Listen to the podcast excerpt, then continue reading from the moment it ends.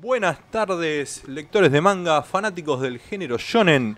Sean todos bienvenidos a una nueva edición de Salto Shonen, el podcast donde comentamos y analizamos las últimas novedades de sus mangas shonen favoritos. Bueno, para los que nos están viendo por primera vez, me presento, mi nombre es Bruno y me acompañan como siempre, con una cara de preocupación, Pero no pasa nada. la enciclopedia calva del conocimiento Maticún Buenas. y la sundere favorita de nuestro público, Violechan.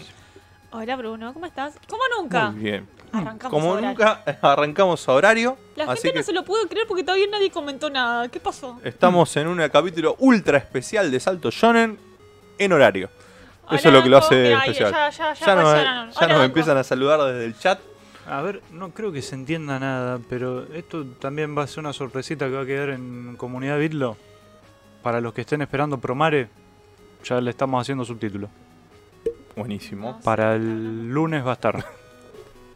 Eh, Vos dejalo a Mati. ver, Dejalo a Mati. ver. Es, es un regalo de Mati No, para. esperando el segundo tomo de Dragon de parte tuya, Mati, Ah, bueno, una cosa es editar un manga y otra cosa es un subtítulo. Para, como les decíamos, para todos los que no estén enterados de cómo es el formato de- del podcast, vamos a estar hablando de los últimos capítulos de los mangas publicados.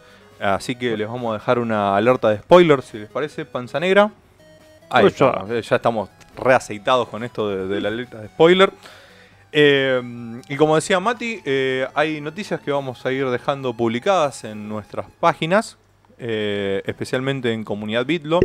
y ahora Ch- Pio le va a tirar el, el chivo de, de nuestras redes. Ah, Vos sos la- encargada. Me está riendo por el comentario de Julián de que dice que parece que Tanjiro tiene está cada día al baño. Está un poquito Eh. constipado, sí, sí, sí, sí.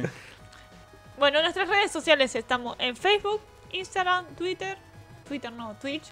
eh, También está en Twitter, pero no hay mucha actividad. No, no, mucha actividad, ¿no? Que es Birlo TV y también estamos, creo que me faltó Discord también. Eh, Lo pueden Que ver tienen menos actividad que Twitter. ahí Sí. arriba. Eh, de la, YouTube, de cara de... Igualmente en YouTube estamos, mm, estamos limitados hasta abril, por alguna, decirlo de alguna manera.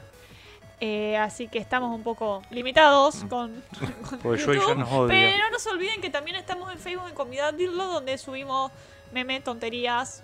Y Nico, por alguna extraña razón, no se cansa ese de, de subir spoiler. spoilers, pero es como que Nico no. Eh, Nico, ese es nuestro trabajo.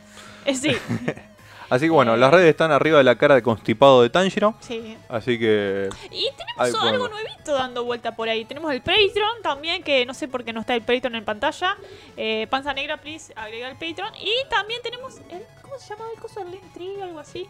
El Linktree, bueno, ahí están Eh, todas las redes. Ahí el- todas eh, juntas. dentro del Linktree eh, están todas las redes que podrías agregar eso más que el Patreon. no, no. Ah, listo, el Patreon. Pero no, bueno. entonces. Para ir comenzando ahí, los chicos nos están saludando en el chat. eh, David Barrio nos saluda. Espolearse con todo, dice, buenísimo, esa es la actitud. También nos saluda Julián Simón. eh, David López. No, Danco López, perdón. Eh, Rick Hunter dice, estaba, estaba buena la intro de Detective Conan. ¿Viste? Sí. Vamos a ver si la semana que viene... uf, Vamos a variar. Vamos un a poco. variar un poco, vamos a ver si cambiamos la, la intro. A No ver que si sea la- mala, pero ya venimos hace a bastante. ver si la con- pueden identificar. Y bueno, ya presentados, eh, vamos a arrancar con noticias. las noticias de esta semana. Estamos viendo la portada del número 11 de la Weekly Shonen Jump, que tiene como pr- protagonistas a Guardianes de la Noche, Kimetsu no Yaiba. A pesar de que a no le guste, es la traducción oficial. Nombre de mierda que le ponen. Eh, ¿Por qué motivo tenemos en página, en portada Kimetsu no Yaiba? Porque se eh, acaba de anunciar por motivo de su aniversario, que de hecho estaba viendo, fue el 15 de febrero del 2016 cuando se publicó por primera vez, así que hoy que estamos en vivo, 15 de febrero del 2020, estamos a cuatro años de su serialización y acaban de anunciar su segunda encuesta de popularidad. ¿Cuándo fue la primera? La primera fue en el 2017, si no me equivoco. Ya Pará. hace tanto que está dando vuelta, que el mío que uno se sorprende. Eh, mayo del 2017. Ahí estaba Sí. revisando. Bueno, por motivo de eh, por este motivo y además porque viene siendo récord absoluto en ventas, la semana pasada estábamos comentando que había eh, protagonizado el puesto número los primeros 18 eran, ¿no, Mati? Sí, sí, Sí. de Loricon no sé cuánto. Sí, que lo De- estuvimos del ranking compartiendo. eh, Oricon de ventas estaba en los 18 primeros puestos Igualmente, mensuales. yo eran pienso, los, los distintos Oricon- tomos de cosas. Oricon no solamente se- está solamente el manga, sino también la venta No, de anime. es, pre- es es- pre- pre- eh, principalmente de música. claro, es Pero todo. se ha diversificado y vende todo, videojuegos, música, manga, Sí. anime. Pero bueno, en la sección de manga lo, lo que tenía... eh, Sí, David, estuve así de traer un manga de Castlevania para hablar acá ya y empezar a manejar desde ahora, pero no me dejaron.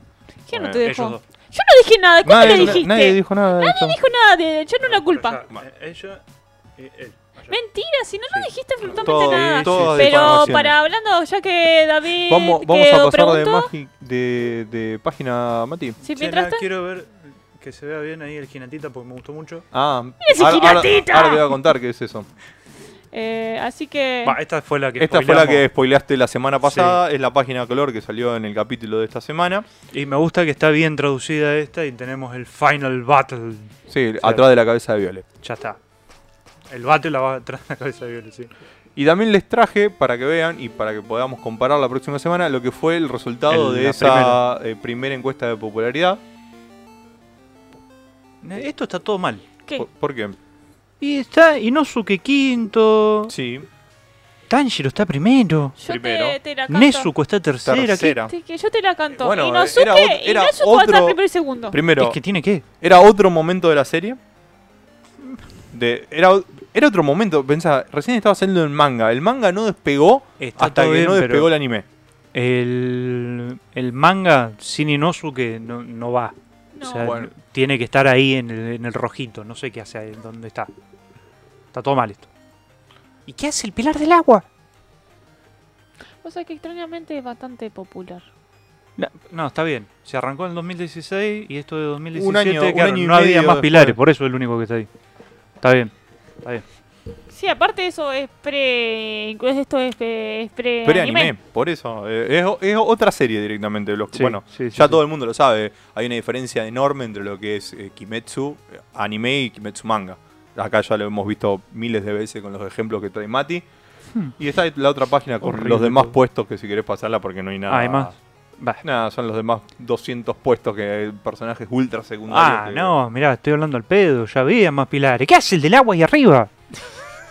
Bueno, Mati está ofendido Sí, con, sí, la- muy. con una encuesta de hace tres años. Muy. No, no hay tiempo para ofenderse. No, no, No caduca la ofensa. Lo, podés enojarte de esta semana. Bueno, con el de la semana que viene me voy a no, enojar te también. podés ofender terriblemente. Bien, por otro lado, el, el, perdón, el autor de Haikyuu está enfermo posiblemente de coronavirus porque dicen que se va a tomar una semana nomás por un resfrío.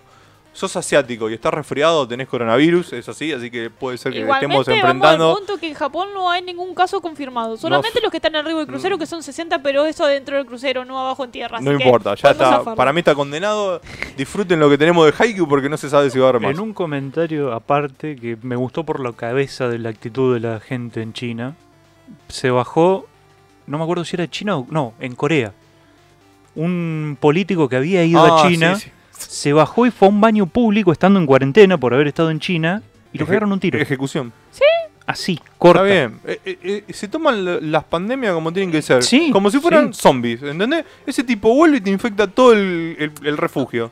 Está re bien Es lo que, que, hicieron. eh, Pero que básicamente, después qué tienen que hacer, también pegar ¿Eh? un tiro al inodoro. ¿Qué- qué- No, nadie lo usa, obviamente. Nadie va a ser tan estúpido de Hay salir que de prender fuego. Pero Eh. bueno, volviendo. Lo que estamos No. viendo, eh, por motivo Seguro de- del no capítulo de Haikyuu por la enfermedad mortal del, del autor, tenemos eh, para compensarlo eh, dos especiales, Haikyuu Boo y Let's Haikyuu, que son una serie de mm, capítulos cortos que muestran historias paralelas, eh, cómicas de los protagonistas. Creo que el Haikyuu Boo es el número 3, el que ya salió, y el Let's Haikyuu el número 7. Eh, no sé si al, ¿vio, le- leíste alguna de las historias estas. No. No, no estaba ni enterada. Estuvo un poquito. Bueno. De en Corea, el- la que sea, es mala porque le cagaron un tiro. Corea del Norte fue. Sí, sí, sí. Bien. Es Corea del Norte, como que. Eh, Bueno, qué sé yo, Corea del Sur también le puede pegar un tiro a alguien. No, no, son más occidentales. Me encanta que la gente está preocupada por esto. Ya están pidiendo que saquen a Oda de, de- De de Asia, Asia. sí. Sí, sí, Bueno, sí. Cami dijo, murió uno el jueves, que lo estamos hablando de Japón, lo del, del, del crucero, o ¿de dónde? Porque ya no, no- ya estoy media perdida. Por Eh, o por muerto spoiler. por spoilero. Y volviendo al tema del del especial de el que no saben, los chicos cerca de las 10 de la noche van a empezar a hacer una un especial de Castlevania, Ah, como ah, de 4 horas seguramente. Eh, No, vos sabés que estábamos sacando una cuenta. Son 22 juegos. Sí, si hablamos cinco. bien de cada uno, necesitamos 12 horas. Bueno, no es sé. una algo- cabeceada. Bueno, nos van a hacer una cabeceada después. Al final, que al gusta. término de Salto Shonen va a haber un especial sobre Castlevania que ya estuvo Es. anunciado en todas las redes. Arranca a las 10 y hasta Nos que vamos Viola y nos yo y se no queda sé. Mati, viene Pablo. ¿Quién más viene? Macken. Macken. Y lo encadenamos Eh, a Panza Negra a la silla para que no se está mueva. encadenado para no irse. Y a A los- la silla y le vamos a tirar un sándwich. Y los que nos esperaron la semana pasada con el gameplay con Mati, le lamento, tuvimos problemas técnicos. Mm. Bueno, Jorge Sí. Luz arrancó. Si Sinet- Sen- Zenitsu hubiera dejado su actitud todo llorón y pesado, sería mi personaje favorito de Kimetsu. Cuando se enfrentó a su compañero del aliento del rayo, así valiente todo terminado, ya me dije, uff. Pero después que me vuelve el Zenitsu llorón y no me no supe qué pensar. Japón, pero chino. O se murió uno en Japón, pero era chino. Bueno, era chino. No sé, ahí están todos muy relacionados. Bueno. Bueno, ahí vengo porque Conti- el spam me mató el celular y lo voy a poner a cargar y vengo. Conti- ah, Viola, ¿me podés pasar de página? Fíjate. co- continuando tenemos eh, páginas a color de We Never Learn, esta serie shonen Echi. Tenemos páginas a color también eh, de, si querés pasar, de eh, The Guardian of the Witch, la nueva serie que había debutado. Eh, lo leí. ¿Y qué te pareció, Viola? Yo le doy un 6. Un 6. Sí, porque... ¿De, de, cua- de 10? ¿De 100? De 10. De- 6 de 10. Porque es como que para hacer como... Arrancó una serie en tranca. Es como que... Arrancaron a la aventura, digamos. Un primer capítulo tranquilo, digamos. No, digamos que yo al otro, también leí el otro, más chile. Y me resultó más atractivo, que este me fue muy muy tranca. Es como que muy una mezcla de un montón de series, tipo, bueno, hay que proteger a esta porque si no, si se convierte en demonio nos come a todos, eh, básicamente. Pero yo le doy un 6. Capaz que más adelante se pone porque recién fueron, salieron, la, arrancaron la aventura, Pero, digamos. ¿vos decís que vale la pena leer el segundo capítulo? Mira, no lo leí todavía, no sé, no. No, Eh, no, hay dos capítulos recién. El tercero tiene que salir. Mm. Eh, habría que ver. ¿Puedo, tiene todas las cosas para tiene acá, un- para Un arrancar? puntito de viole. ah, ah, tiene un puntito de viole la serie. Claro, es como que un desaprobado sería un 4. Así que como que... Digamos, Eh. en estética es, lindo. Pues tampoco es... Ya habíamos visto que la No. estética era básicamente igual a los otros dos mangas que había publicado el Sí, sí, autor. sí, sí, pero- El mismo tipo de protagonista, pelo corto, espada en mano. eh, No, pero, pero bueno. más allá del diseño en sí, los colores, está, está bueno, Eh, es se ve- lindo. se ve lindo.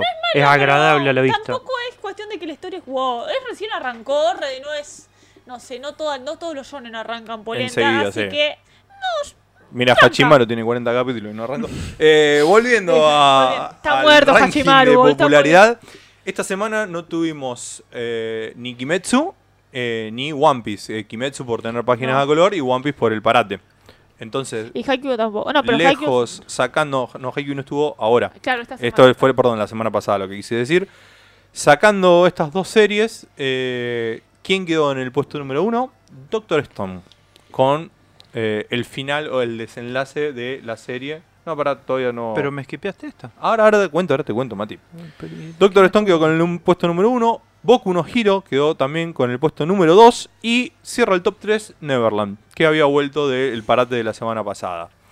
En la parte baja del ranking, ¿Era Yuna de la parate posada- por descanso Por o descanso. le había pasado algo? No, no, no, no todo el mundo se muere de Listo. coronavirus. Listo, listo. Eh, en la parte baja, Yuna de la posada Yurahiri, que era la serie que habíamos visto, esta del fantasmita Sí, con el harem de. Ujú, medio harem, se escapó de los últimos puestos, quedando en mitad de tabla, tuvo una, una remontada, y el que entró fue el debutante Zipman, que es la serie que arrancó a principios de este año, que había venido con eh, capítulo debut, capítulo con páginas a color, capítulos especiales de páginas largas, y ahora hizo la entrada formal al ranking, entró en el último puesto, salvando a Hachimaru de una vergonzosa última posición por dos semanas consecutivas. Miren, Sinman, lo leí. Yo le doy un 7. ¡Opa! Me gusta más.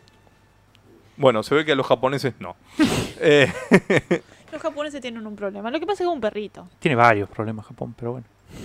Después Sí. tenemos, bueno, eh, a Gravity Boys, que también se estrenó en la posición número 9. Eh, yo la vi, a mí no me gustó Gravity Boys, pero bueno, me parece que está en un puesto correcto. La página que, eh, perdón, la imagen que habíamos salteado, que es, eh, esto es un one shot que se llama Oh. Shogi Dochu Hisakurihige. ¿Y por qué dice Dragon Ball ahí?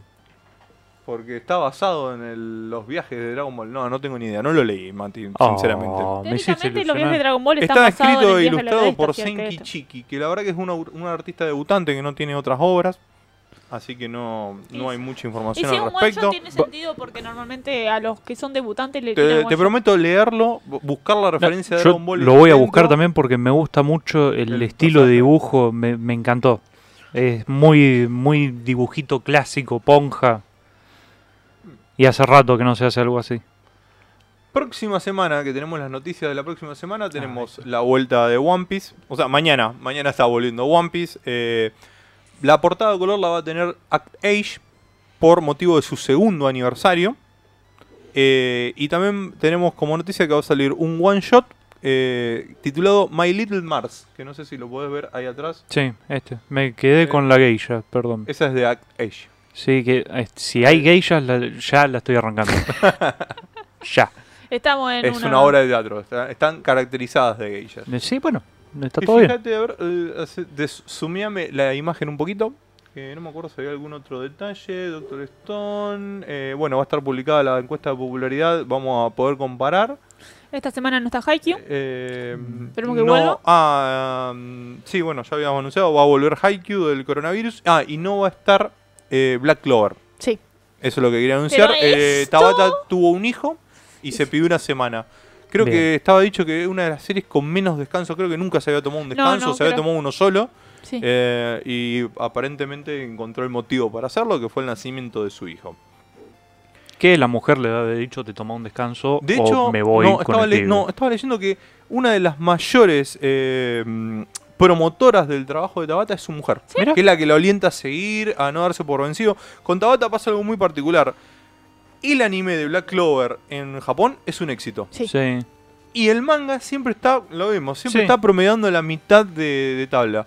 Eh, así todo, bueno, tiene muy buenos ingresos, vendió 7 millones de copias, o sea, no es que es algo... Pero es algo eh, para la... para mm, Sí, no es un éxito a nivel. Para Shueisha es una serie mediocre, me- de mitad de tabla, digamos. Y sin embargo, el anime tiene una recepción mucho mayor a lo que se Yo correspondería sé por por el yo puesto por qué de creo eso, porque el tema que la gente que sigue Black Clover en Japón son lo que son los adolescentes. Y los adolescentes son más de agarrar anime que manga. Como que ya un poquito más llegando a los Hu- 18 Hubo toda una noticia de, de, mm, un editor, del- el editor de Kimetsu no Yaiba estuvo hablando del fenómeno de cómo cambiaron en este último tiempo, eh, cómo influye la animación, los, los servicios de streaming, los servicios de online de, mm, para leer mangas, cómo cambiaron la mecánica esta de la popularidad de las series. Kimetsu es el mejor ejemplo. Terminó la primera temporada de Kimetsu y se dispararon las ventas de los mangas. Algo que generalmente, explicaba el editor este, sucede que a medida que van saliendo los capítulos del manga, del anime, perdón, va creciendo la popularidad del manga. Acá fue un boom. De- Apenas terminó. apenas terminó. ¿Por qué? Porque la gente lo consumió no en vivo, sino que lo consumió en el streaming. No lo siguió semana a Eh. semana el anime. El boom fue cuando lo vieron en el streaming, se fumaron la serie como lo hacemos nosotros. eh, se están eh, eh, oxident- oh, no me sale. Occidentalizando. Exactamente. Pero también hay una cuestión bastante interesante, que mientras que Kimetsu solamente tuvo, una temporada, Black Clover nunca, no te- nunca la cortaron.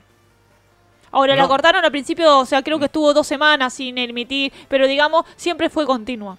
Eh, ¿Qué iba a Bien. decir? Hay una noticia, hay dos noticias más. eh, si querés pasar de imagen, Mati. La esposa de Togashi. Eh, se- está re loca la esposa de Togashi. Yo la amo porque Naoko, la de creadora del Sailor Moon, pues está re loca. No, no, son, se, se encontraron los dos vagos por excelencia. Es así. ¿Qué Es vago? Está re loca. Naoko, El hambre y las ganas de, de comer. Naoko, después del triunfo que tuvo Sailor Moon en Latinoamérica, prohibió que se emitiera eh, Sailor Moon en Latinoamérica. ¿Por qué? ¿Quién sabe? Porque está loca. Sí, ¿por qué te crees que no la ya sacaron de televisión después que la pasaron después del 2000? Por eso. Yo eh, nunca me puse a Recién pensar, pero ¿qué? Hace, ¿por qué? hace creo que tres o cuatro años cuando eh, sacó Sailor Moon Cristal, eh, después de un pedido masivo, recién ahora aceptó la emisión de Sailor Moon solo, pero Cristal solamente, no la, la original. ¿Qué- qué- Bueno, después bueno. de eso quiero que me hagas un informecito porque me interesa mucho el, el estado mental. No, No, no, nadie No, lo entiende. no, no, que- no, Mati, te estás metiendo en terrenos turbios. Es como, eh, eh, ¿por, qué, la po- ¿por qué Togashi no dibuja? Porque es un hijo de puta, eso ya No, sé, pero bueno. ¿por qué no, repite- no permitir que se publique en Latinoamérica específicamente? Bueno, capaz que, se capaz que encontró un latino que no le gustaba. saber. Estamos todos Vamos al punto, volvole todo esposa de Bueno, Togashi, pero- es lo mismo. Mira, para que vos tengas una idea de lo que llega la locura de la gente, ¿no? ¿Se acuerdan de la polémica que hubo la semana pasada por el nombre del científico de Boku Sí. no Ay, sí, un quilombo De todo ahí. Maruta. Ma- Maruta Giga. Sí. Maruta significaba leño, lo relacionaron con los crímenes de lesa humanidad de la guerra ja- Ay, que encima- japonesa-china. ¿Vos viste cómo era? ¿Qué sentido le había dado él? Sí, sí, por lo de Por eh, redondo, por lo redondo inflado. del tronco de, de madera. Pero bueno, nuevas noticias. Ahora se llama eh, Kyudai Garaki. Eh, el nuevo nombre que le pusieron al científico va a salir en la repu- eh, cuando salga el tomo. Pero los fans fueron más allá. Ya habíamos visto que fans chinos habían quemado la mercancía, roto la mercancía de Boku no Hero, habían dado de baja a, a Boku de los streaming japoneses. Y ahora fueron un paso más allá. Ya, Empezaron se a buscar, em- eh, empezaron a buscar eh, los fanáticos. eh, bueno, dijeron, este mm, eh, Horikoshi seguramente eh, es un nazi encubierto y eh, ya hizo esto antes. Entonces empezaron a buscar en las páginas de los, de los databooks de los personajes y relacionaron las fechas de cumpleaños de los personajes con la de eh, algunos personajes muy turbios. Por ejemplo, Katsuki Bakugo, nuestro querido Kachan, eh, cumpleaños el 20 de abril. ¿Quién cumpleaños el 20 de abril? Violes y corres tu cabecita y lo tenés. Ah, el mismo día de nacimiento que Adolf Hitler. Midorilla cumpleaños el 15 de julio, que es el mismo día del nacimiento del Partido Comunista Japonés. Todoroki cumpleaños el 8 de agosto, que es el mismo día del cumpleaños de Kenji Doyaira, que es un oficial de la Armada Imperial Japonesa que actuó durante la guerra contra China. Ah, me cagaste, no está todo lo que acá. Eh, no, está en la otra imagen. Ah, hay otro. O sea, hay, do- hay dos imágenes. Shigaraki, que lo estás viendo ahí, cumple los años el mismo día que Isoroku Yamamoto, un comandante en jefe de la Armada Imperial Japonesa. O sea Con que esto están relacionando, están diciendo Este es que... Endeavor. no, no, ¿O quién es? eh, Shigaraki. No, este. Tomura. ese es. Shigaraki está acá abajo. Sí, sí, ahí abajo. Pero, ¿Y este quién es entonces? Ese sí es Endeavor. Sí, ese es Endeavor, pero Ah. yo los que traje son esas fechas de cumpleaños. Está bien, está bien. Básicamente están diciendo que el pobre creador de Boku no, No, Hero no, es un nada. es, es, un, es había, había dos, bueno. Bueno, es un. Lo que están diciendo es que eh, eh, tiene un odio tan visceral hacia los chinos que le dio fecha de nacimiento de nazis y de comandantes japoneses a sus personajes porque está muy a favor de todo lo que pasó en la guerra entre los japoneses y los chinos. Me estás spoileando la noticia, Mati. Estás- Sí, que estoy buscando la, la otra hoja. No importa. No importa, Mati.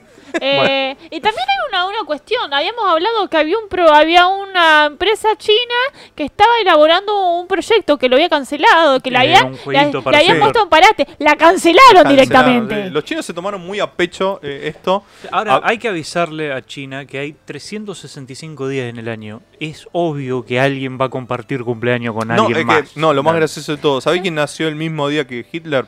¿Quién? Tito Puente. Pa- Para el resto de Latinoamérica que nos está escuchando, eh, Para ¿qué comparación puede haber entre Tito Puente y ¿Sabes qué Hitler? hizo para no? mí? Agarró y, y agarró los roles y te los dados. Bueno, ¿cuándo es el cumpleaños de este team? Sí, ¿Sabes seguramente. qué, tiene, qué pasa? Tiene que hacer como Oda, tipo. Oda ni que se calienta, le, le mandan un- una pregunta en el SS. eh, Nami, ¿puede cumpleaños? tal? Bueno, sí, listo, cumpleaños ese día. Ya está. Bueno, Listo, pero no, acá no, no, a no, Horikoshi no, no, lo dejan de atacar por esto, lo, lo están Pero tildando de... son unos pelotudos. Lo están tildando de nazi, lo están atacando de todos lados, la verdad me parece un poco injusto, pobre Horikoshi, pero bueno. Son muy exagerados. Otras noticias, bueno, vamos a hablar de las lindas noticias de Boku no Hero, que es la otra imagen. Me parece que hubo una confusión en esa imagen anterior, pero no importa. Sí. Que acá este sí, cumpla de la semana pasada. me parece. Ah, Eh, salió confirmado que Cinépolis va a traer la película de Boku no Hero el 13 de marzo a México.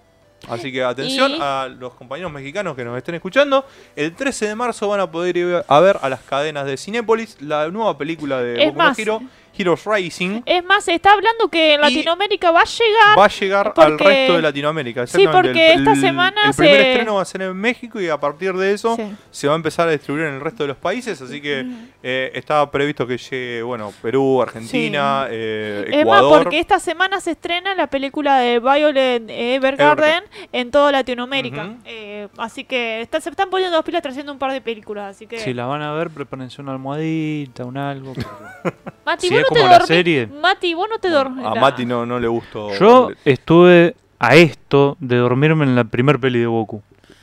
Sí, pero estás muy La mordiendo. odié. Estás mordiendo más que otra cosa. Mati. que. No, Violet Evergarden, a mí yo no voy a decir que no me gustó porque me gustó, pero es muy lenta. Lenta. Muy Sí, es muy lenta. tranca. Es muy, yo la empecé a ver y fue muy linda, pero como. La, después le que bueno, a nuestros hermanos mexicanos, eh, cuando vean la película, después nos cuentan, pueden postearlo en Comunidad Bitlo, eh, su reseña. Nosotros Antes- vamos a estar esperando para cuando llegue acá los cine argentinos, porque creo que ni siquiera voy a intentar bajarla después No. de lo que fue la primera película. No, eh. Eh, Antes de seguir con las noticias, vamos a leer un poco con los comentarios porque se está yendo mucho. Eh, David dice, perdón Mati, cuando hablan del Castlevania 64 me voy a escapar a ver los Crunch en los Crunch Anime Wars, que hoy están también los Anime Wars. Eh, Nico dice a Yo Kimetsu, le sal- salvó la adaptación, es una obra, pero terriblemente inflada, asquerosa. Yo creo que el problema con Boku, eh, con Boku, con Kimetsu sigue siendo el tipo de dibujo. Nico dijo, hola chicos, Nico, dejá de spoilear en Birlo porque te van a bajar todas las publicaciones. Fernando Tapia tristemente". dice, hola chicos, llegué tarde. No. Asombrosamente sí, llegaste tarde porque hoy arrancamos a horario. Así Eh, que- Pero espero arrancamos que con esta- los mangas todavía, Esperemos sí, que la esta semana estés mejor porque la semana dijiste que te habías ido porque estabas mal. Así que espero que estés mejor. David, de seguro algún latino le dijo a la señora, dile al lado de su marido que se ponga a dibujar. Seguramente. Eh, Nico estaba buscando el pelo al huevo. Es más que obvio que es una campaña contra el obra y autor. Sí, totalmente. Dice, No, yo creo, no sé si es una campaña en contra. Yo creo que la gente está muy sensible. Está muy mordida. Eh, la gente ¿no? muerde por ¿Sabes qué cualquier pasa, cosa. Bruno? Es que están encerrados porque no pueden salir por el coronavirus, entonces Claro. agarran cualquier cosa. Eh, después, Fernando dice: ¿A quién le gustaría nacer el mismo día? ¿No le gustaría nacer el mismo día? No, una fecha del año, qué sé yo. Cami dice: Yo cumplo el Mi- mismo Mirá día las que cosas yo. que no dibujo". entramos. Cam- Cami es- Ojo tiene- con andar invadiendo otros Claro. países. Pero la pregunta es: ¿padre o hijo? Ajá. Porque Ajá. mucho no es lo mismo. Da igual, los dos invadieron todos lados. Eh, Nico, bueno, busquemos chicos con quién concuerda nuestra fecha de nacimiento. No, no quiero hablar al pedo, pero creo que yo compartía fecha con Nerón. Bueno. Así que si prendo fuego Eh, todo, ya saben por qué. Nico dice, ¿con quién nació el 28 de agosto? Bueno, ya sabemos cuándo es el cumpleaños de Nico. David, en Chile también Boku, Konosuba Violet y hasta Goblin Slayer. Mira, Eh, ¿Pero Mirá qué, que trae? bien, ¿Qué ¿eh? hay de Golden Slayer? ¿Hay una peli ya? ha sido una película confirmada. Eh. Nico, no, No es una peli, peli- sino un Nova, dice. La peli es de canon, sale el 24 a esa vez. Fernando criticando la lentitud de Boku y el fan de One Piece. Fernando Tapia, yo estoy bien, gracias. Pero tenía infección de oído, qué garrón. Nicola Sí. con, bueno, bla bla bla. gracias Cami, arruinaste mi- my life. Va, se- No salió Ah, el... Hijo, es más facho. Ay, es el. Claro, no, ahora entiendo. El cumpleaños de Nico es el mismo día que el de Mauro Viale le puso. y ahí por eso Nico le puso gracias, arruinaste mi vida. Ah, ¿por qué no? ¿Por qué no? Para los que no están viendo fuera Claro, de no Argentina, bueno, es un personaje no deseable para que te toque para compartir el cumpleaños. Eh, ¿Usted Eh, se tiene que arrepentir? Sí. Qué bien. Listo, bueno, Está, sí. bien. está re bien. Sí, siguiendo, siguiendo la última noticia que tenemos, una noticia importante con respecto a Es los terrible. mangas. Estamos viendo la portada del tomo número 40 de Nanatsu no Taizai, los siete pecados capitales. La cuenta de Twitter del editor del manga eh, reveló una imagen a color de justamente del tomo, del tomo este número 40, eh, diciendo que va a salir a la venta el 17 de febrero, o sea, ya faltan dos días. Sí. Pero lo más interesante es que junto con esto salió una nota del mangaka de. Suzuki que indica que el manga va a finalizar en el próximo volumen. Es decir, que el próximo volumen, el número 41 de Nanatsu, va a ser el último, finalmente, esperemos. O sea que esto Eh. recopila hasta... Eh, no tengo exacto el número. No.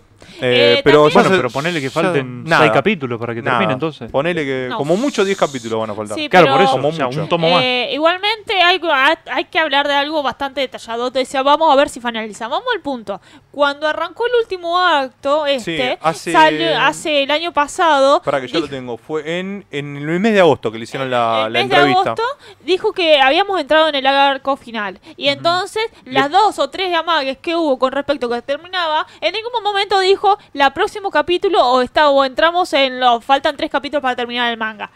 es la primera vez oficial que nos dicen en tal en tal fecha o O sea, en esta eh, va a eh, terminar. él el en realidad en la entrevista esta de agosto había dicho que más o menos en un año lo quería terminar Sí, eh, y que eh, iba a terminar con unos 40 tomos. sí. Lo interesante es que eh, también dijo que el final ya lo tiene decidido desde el primer capítulo y que va a ser un final muy de shonen. ¿Se cagan muriendo todos? No. No, eso no es shonen. Así que bueno, esas son las novedades que tenemos con respecto a, eh, a los mangas de Bueno. esta semana. En el chat Los siguen, tres mejores personajes mordiendo de- con de el Nacho. tema de la fecha del cumpleaños. Después Jonathan, Jo- Johan dice, cuando comenten el último capítulo de ¿Cuándo Manga comentarán el último Mañana, capítulo de no, mañana no, el lunes. Después te vamos a Esta, sema- esta semana oficialmente no hubo manga. El capítulo Claro. que ya está filtrado, que ya lo vimos, que vamos a hacer una pequeña mención, eh, es el que va a salir oficialmente de mañana. en Manga Plus. en Manga Plus y el lunes se le va a estar haciendo un análisis en profundidad en el Barto Club, lunes 19 horas. Bueno. Eh, ¿Les parece si arrancamos con los mangas? Sí, y Nico dice, ¿cuándo lo van a largar, chicos? No les Bueno. creemos. ¿Por qué hay una Bulma acá? Ah, ¿Por qué me, de me la odias sección los cosplay? Bruno, te saltaste la sección Ah, cosplay. la sesión cosplay, me había- o sea, siempre- eh, la inauguré yo y siempre me la salteo. Eh, esta vez le traje tres cosplays femeninos. Eh, en el puesto número 3 tenemos a Bulma por a Amy Thunderbolt, una Bulma de Dragon Ball Super. Sí, sí, sí. Eh, me gustó que cuando lo encontré decían la mejor Bulma. No sé, Ma- Mati, vos como fanático de Dragon Ball, ¿esta es la mejor Bulma, la de Dragon Nah, Ball Super? No. nah. La, La, mejor, mejor Bulma, Bulma es la de Freezer. La de Freezer. Sí. Sí, eso sí. Le- Esa, Sí. a mí, la de Dragon Ball para mí es la mejor Bulma. La de Dragon Ball es la, la Bulma más nostálgica, pero la mejor Bulma es la de Freezer. Pues Se la aguantó la- sola en el planeta ese de mierda que todo lo quería la- matar. no, Es la mejor Para Bulma. mí lo, eso es cierto, pero claro, la Bulma antes de que volvieran a la Tierra, la que estaba Mm. en el espacio. Y Sí, de Dragon Ball sí, para sí. mí, la mejor Bulma es la del final de Dragon Ball. Sí. Mm, sí. Bueno, puesto número 3 para Bulma. Puesto número 2 para. eh, se lo traje para Viole. Ersa Scarlet, Ersa ¿cómo lo amo? Lindo cosplay. De Cruz. Ale Adri. Eh, la cosplayer. Un lindo cosplay. mm, Me gusta mucho la foto. eh, Está sí, photoshopeada, sí, sí. pero está muy linda. Eh, bueno. Y puesto número 1. Una serie que no hemos tra- tra- tratado, pero me gustó mucho todo el equipamiento que tiene. El cosplay, la verdad, que es muy completo. Es difícil hacer un buen cosplay Mi de casa. Ackerman. de De, la Shingeki. Eh, no me quiero ver. Manguecos. Manguecos, exactamente. Pero Eh. es difícil hacer un cosplay de Shingeki por el tema de la parte de la armada, de toda la parte. La ramatoste que tienen que hacer. Este está muy bien, la Está verdad que se ve muy realista. Sí, En sí, el, el está bastante detallado. te Sí, digo, sí, ¿no? por Sí, eso sí, te por eso tiene muchos, eh, muchos detalles, por eso lo dejé en el puesto número uno. Eh, así que bueno. No, ahora sí. se nos Mientras. Nico dice, quiero llevar a esa Bulma a casa que conozca a mamá. Y también cuando, cuando lo van a largar, vamos chicos, no les creemos. Nico, es la primera vez oficial que nos tiran una fecha exacta. Las veces, las, los cinco o cuatro anteriores casi finales, nunca dijeron este era el final original. Nosotros nos morfamos que era eso, así que... no bueno, ¿le parece nada. si arrancamos con Neverland? Que Por favor. Neverland bastante... Neverland pasó algo, nos lo olvidamos de resumir en los últimos programas, así que vamos a estar viendo desde cómo arrancó el año de Neverland, básicamente. Eh, para no hacerlo tan, tan largo, vamos a, a- a comentarlo rápidamente, porque en sí no pasaron tantas cosas. Es como que, eh, es más, fueron solamente tres días que pasaron en estos seis últimos capítulos. El capítulo, ¿se acuerdan? Habíamos quedado con la muerte de la reina Sí. eh, y el caos que empezaba a gobernar el reino de los monstruos, por, de los demonios, perdón, monstruos. Eh, los demonios empezaban a asumir en un caos. ¿Quién iba, a ¿Quién iba a asumir el mando ahora que la realeza estaba muerta? Lo que vemos acá es que Sonju y Mushika eh, van a la guarida donde se estaban ocultando estos sabios, eh, que eran unos sabios muy queridos por el pueblo, que eran muy respetados por el pueblo, que fueron los que hicieron como el traspaso de poder hacia la monarquía de forma pacífica. Eran gente muy respetada por el pueblo que eh, además eh, no estaban de acuerdo con este sistema de eh, comer humanos de producción en masa. Eh, vienen con las creencias de, Sonju, de Sonju de que lo correcto era la cacería, el respeto por la vida, no la caza indiscriminada, ni la crianza esta que proponía la monarquía como método de control. ¿Qué hicieron como método de protesta? Se aislaron sin comer carne humana y los vemos que están como momificados. ¿Por qué? Porque estaban en una especie de hibernación. Por muy monje así. Shaolin. ¿Eh? Mo- Sí, es de una monje técnica Shaolin, Shaolin, sí. exactamente. Lo que vemos a continuación es que el plan de ellos es darle la sangre de música para que puedan eh, revivir, porque la sangre lo que hace es devolverlos a su estado natural eh, sin la necesidad de consumir carne. Mientras tanto vemos la lechucita espía del clan Ratri que observó toda la situación, vio que murió la reina, vio que murieron los nobles. Sí, son lechuzas eh, robóticas, Mati, Los si que hayan preguntando- visto eh, Choque de Titanes, la original Ah, la, del año del culo, pero bueno. No, Furia de Titanes es la segunda que sacaron ahora. La primera es Clash of Titan. También Bien. está ahí lechucitas así. Lo que vemos en esto es que, bueno, el clan Ratri, o sea, Peter Ratri, el sobreviviente del clan, se entera de que fueron los niños elegidos los que hicieron esto.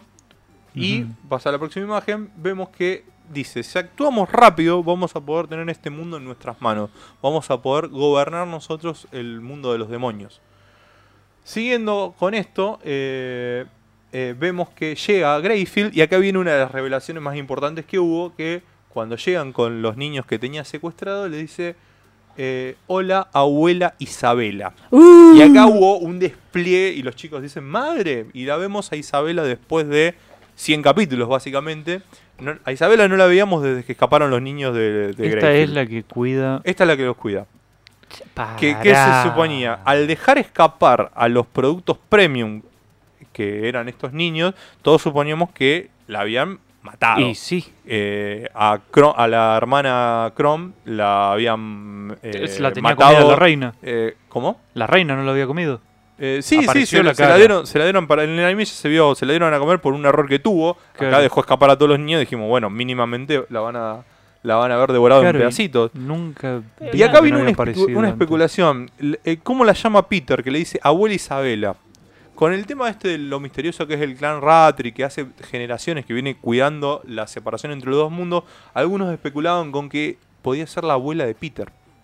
Pero eh, para mí era una teoría totalmente descabellada porque no daba, ya habíamos visto el pasado de Isabela. Eh, abuela es simplemente el rango. Mm. Madre eh, son las que cuidan a los niños y abuelas son las que controlan a las madres. Esta fue la revelación en realidad de que no, no la devoraron, no solo no la devoraron, sino que la ascendieron. Claro. Ahora vamos a ver porque tuvimos un flashback. Eh, pero antes de eso, seguimos con la historia de Sonju. Música, vemos que revivieron al anciano, le explican la situación. El anciano dice, sí, sí, estoy de acuerdo, vamos a hacer lo mejor para, para- para nuestro reino. Eh, pero Peter, ya se, Peter ya se adelantó. Mandó a una serie de emisarios, pasa de imagen, a anunciar que los traidores, Música y Sonju, habían asesinado a todo el clan de... eh, a todos los regentes. Sí, sí, no se sé de dónde sacaron una imagen, tan, un dibujito tan rápido, pero bueno, siendo que eran fugitivos, pero bueno, ya tienen la imagen. Y lo que vemos a continuación es que empiezan a encarcelar a toda la gente que tomó la sangre, a todos los demonios que tomaron la sangre de música, que se salvaron gracias a eso del virus de Norman. Pasa la imagen nomás. Vemos que los meten presos, va, los atrapan y para mí viene acá uno de, los puntos más increíbles de toda la historia. Dos guardias son los únicos que se dieron cuenta de la situación. Dicen, nosotros nos estábamos muriendo, estábamos regresando a un estado primitivo por el, virus. Vino esta, gente y nos dio su sangre y nos curamos. Y nos dimos cuenta que ya no necesitamos consumir carne humana, que con una gota de la sangre de ella alcanza para que vivamos tranquilos. La realeza tenía el control de nuestra situación porque ellos eran los que controlaban las granjas de comida y ellos tenían el poder por esas granjas de comida. Y dijeron que esta gente que te puede curar con una sola gota son traidores y hay que perseguirlos. Me parece que hay algo que no cierra, dicen estos dos guardias. ¿Por qué los tenemos que matar si son los que nos pueden curar? Entonces dejan escapar a dos niños inocentes. Pero mientras tanto el resto de los guardias no se dieron cuenta del complot y vemos que en la próxima imagen están ejecutando directamente a todos los que probaron la sangre maldita. Algo que no tiene mucho sentido realmente, pero bueno, la- no se dieron cuenta. Eh, y la mejor parte de todo es que dejan para el final, pasa la imagen Mati, ejecutan a todos los que tomaron la sangre maldita, pero dejan para el final a Sonju y a Música. Los dos más peligrosos que tienen los dejan para ejecutar a lo último. Pero los agarraron. Sí, sí, los agarraron, los atraparon y los dejan para ejecutar al último. Es como, esto me hace acordar a las películas de James Bond, Sí. donde eh, primero tenemos que agarrar, te tengo que explicar mi plan, te tengo que explicar cómo puede llegar a fallar mi plan, te tengo que dar un monólogo y después te voy a matar. para que darte tiempo de que te escape, bueno, es lo mismo. ¿Por qué no los mataron? Apenas lo agarraron, le cortaron en la cabeza, le, le clavaron algo en el ojo para que se mueran. No, los vamos a dejar presos hasta el último segundo para darle tiempo a Norman, a Rey y a Emma de que los vengan a salvar. Son unos imbéciles. Pero bueno, mientras tanto, esto lo dejamos, esto quedó en stand-by, no se tocó más del tema, volvemos a Greyfield, vemos a Peter Rattray que lo que está haciendo es torturar a los niños para obtener información. Ya sabe que Emma, él dice, si ya fueron contra la reina es porque ya saben de la promesa, entonces ya hicieron algo para reformularla. Y lo que hace es empezar a torturarlo y preguntarle, ¿ya reformularon la promesa? Y si la reformularon, ¿qué fue lo que cambiaron? Nosotros también nos estamos preguntando lo mismo. O sea, estaríamos ocupando su puesto ahora. Sí, sí, eh, Está eh, bien, es como un fanático muy sacado. de acá, Decime lo que hizo Emma, decime qué reformuló. Y bueno, básicamente Me lo que hace parece- es, pasa las imágenes, son de tortura, le quiebra un, un- un dedo, amenaza a otra de las niñas. ¿Por qué? Y lo que vemos es que... eh, ¡Ay! ¿Qué pasa, Mati? Es la pilar del amor. es igual. Murió y revivió acá para ser torturada. Pobrecita. Lo que Oh. vemos es que a continuación, eh, mm, obviamente, en el- ese fue el final de, de un capítulo. En el próximo capítulo em- empieza con eh, Peter Rattray ya eh, habiendo obtenido la información, los chicos llorando y diciendo, perdón, no quería, no quería decirlo, pero iba a matar a personaje secundario número 20. Eh, entonces sabemos que los hermanos de Emma saben que qué fue lo que reformuló Emma. Nosotros no lo seguimos sin saberlo. Ahora lo sabe Peter Rattray. Y de eso pasamos a la imagen de qué fue lo que pasó con Isabela. Acá es cuando le anuncian, bueno, Isabela, por haber dejado escapar a todos los niños de producto premium justo antes del banquete ceremonial, tu castigo va a ser un ascenso. Así es, esa es la cara que pone Isabela, mira. Creo que Eh, tiene sentido. que No tiene sentido, dice, No, fue está mi error. perfecto. Está perfecto. Lo que le dicen es, la explicación es buenísima, pasa la imagen. Le dicen, ah no, ahora está esperando en la, en la prisión.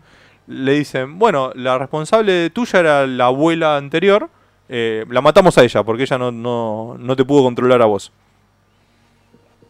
Así que ahora te vamos a dar la oportunidad de... Pero ¿por qué pasa esto? Porque ¿quién está a cargo ahora? Peter Rattray.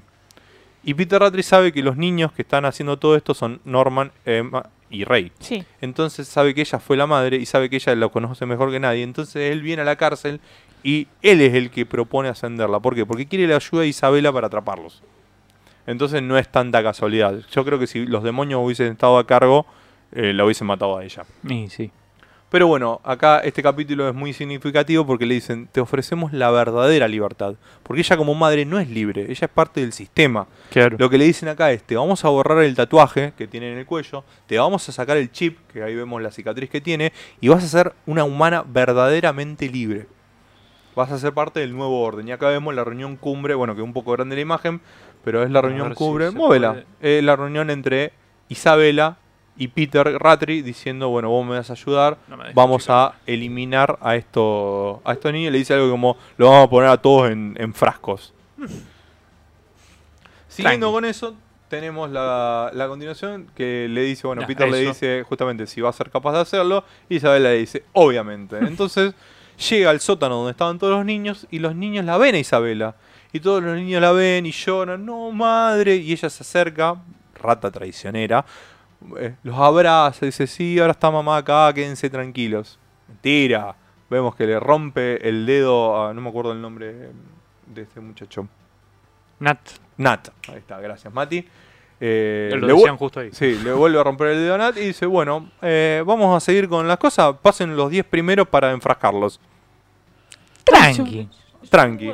Justo en ese momento vemos el, el- el grupo de rescate de- de- del plan improvisado de Emma. Sí, veo que eh, venimos entrando a Greyfield para ataque comando. Sí, sí, Ah. tipo ataque comando, fíjate, son guerrilleros, entran por una alcantarilla con AK-47. Sí, sí, sí, sí.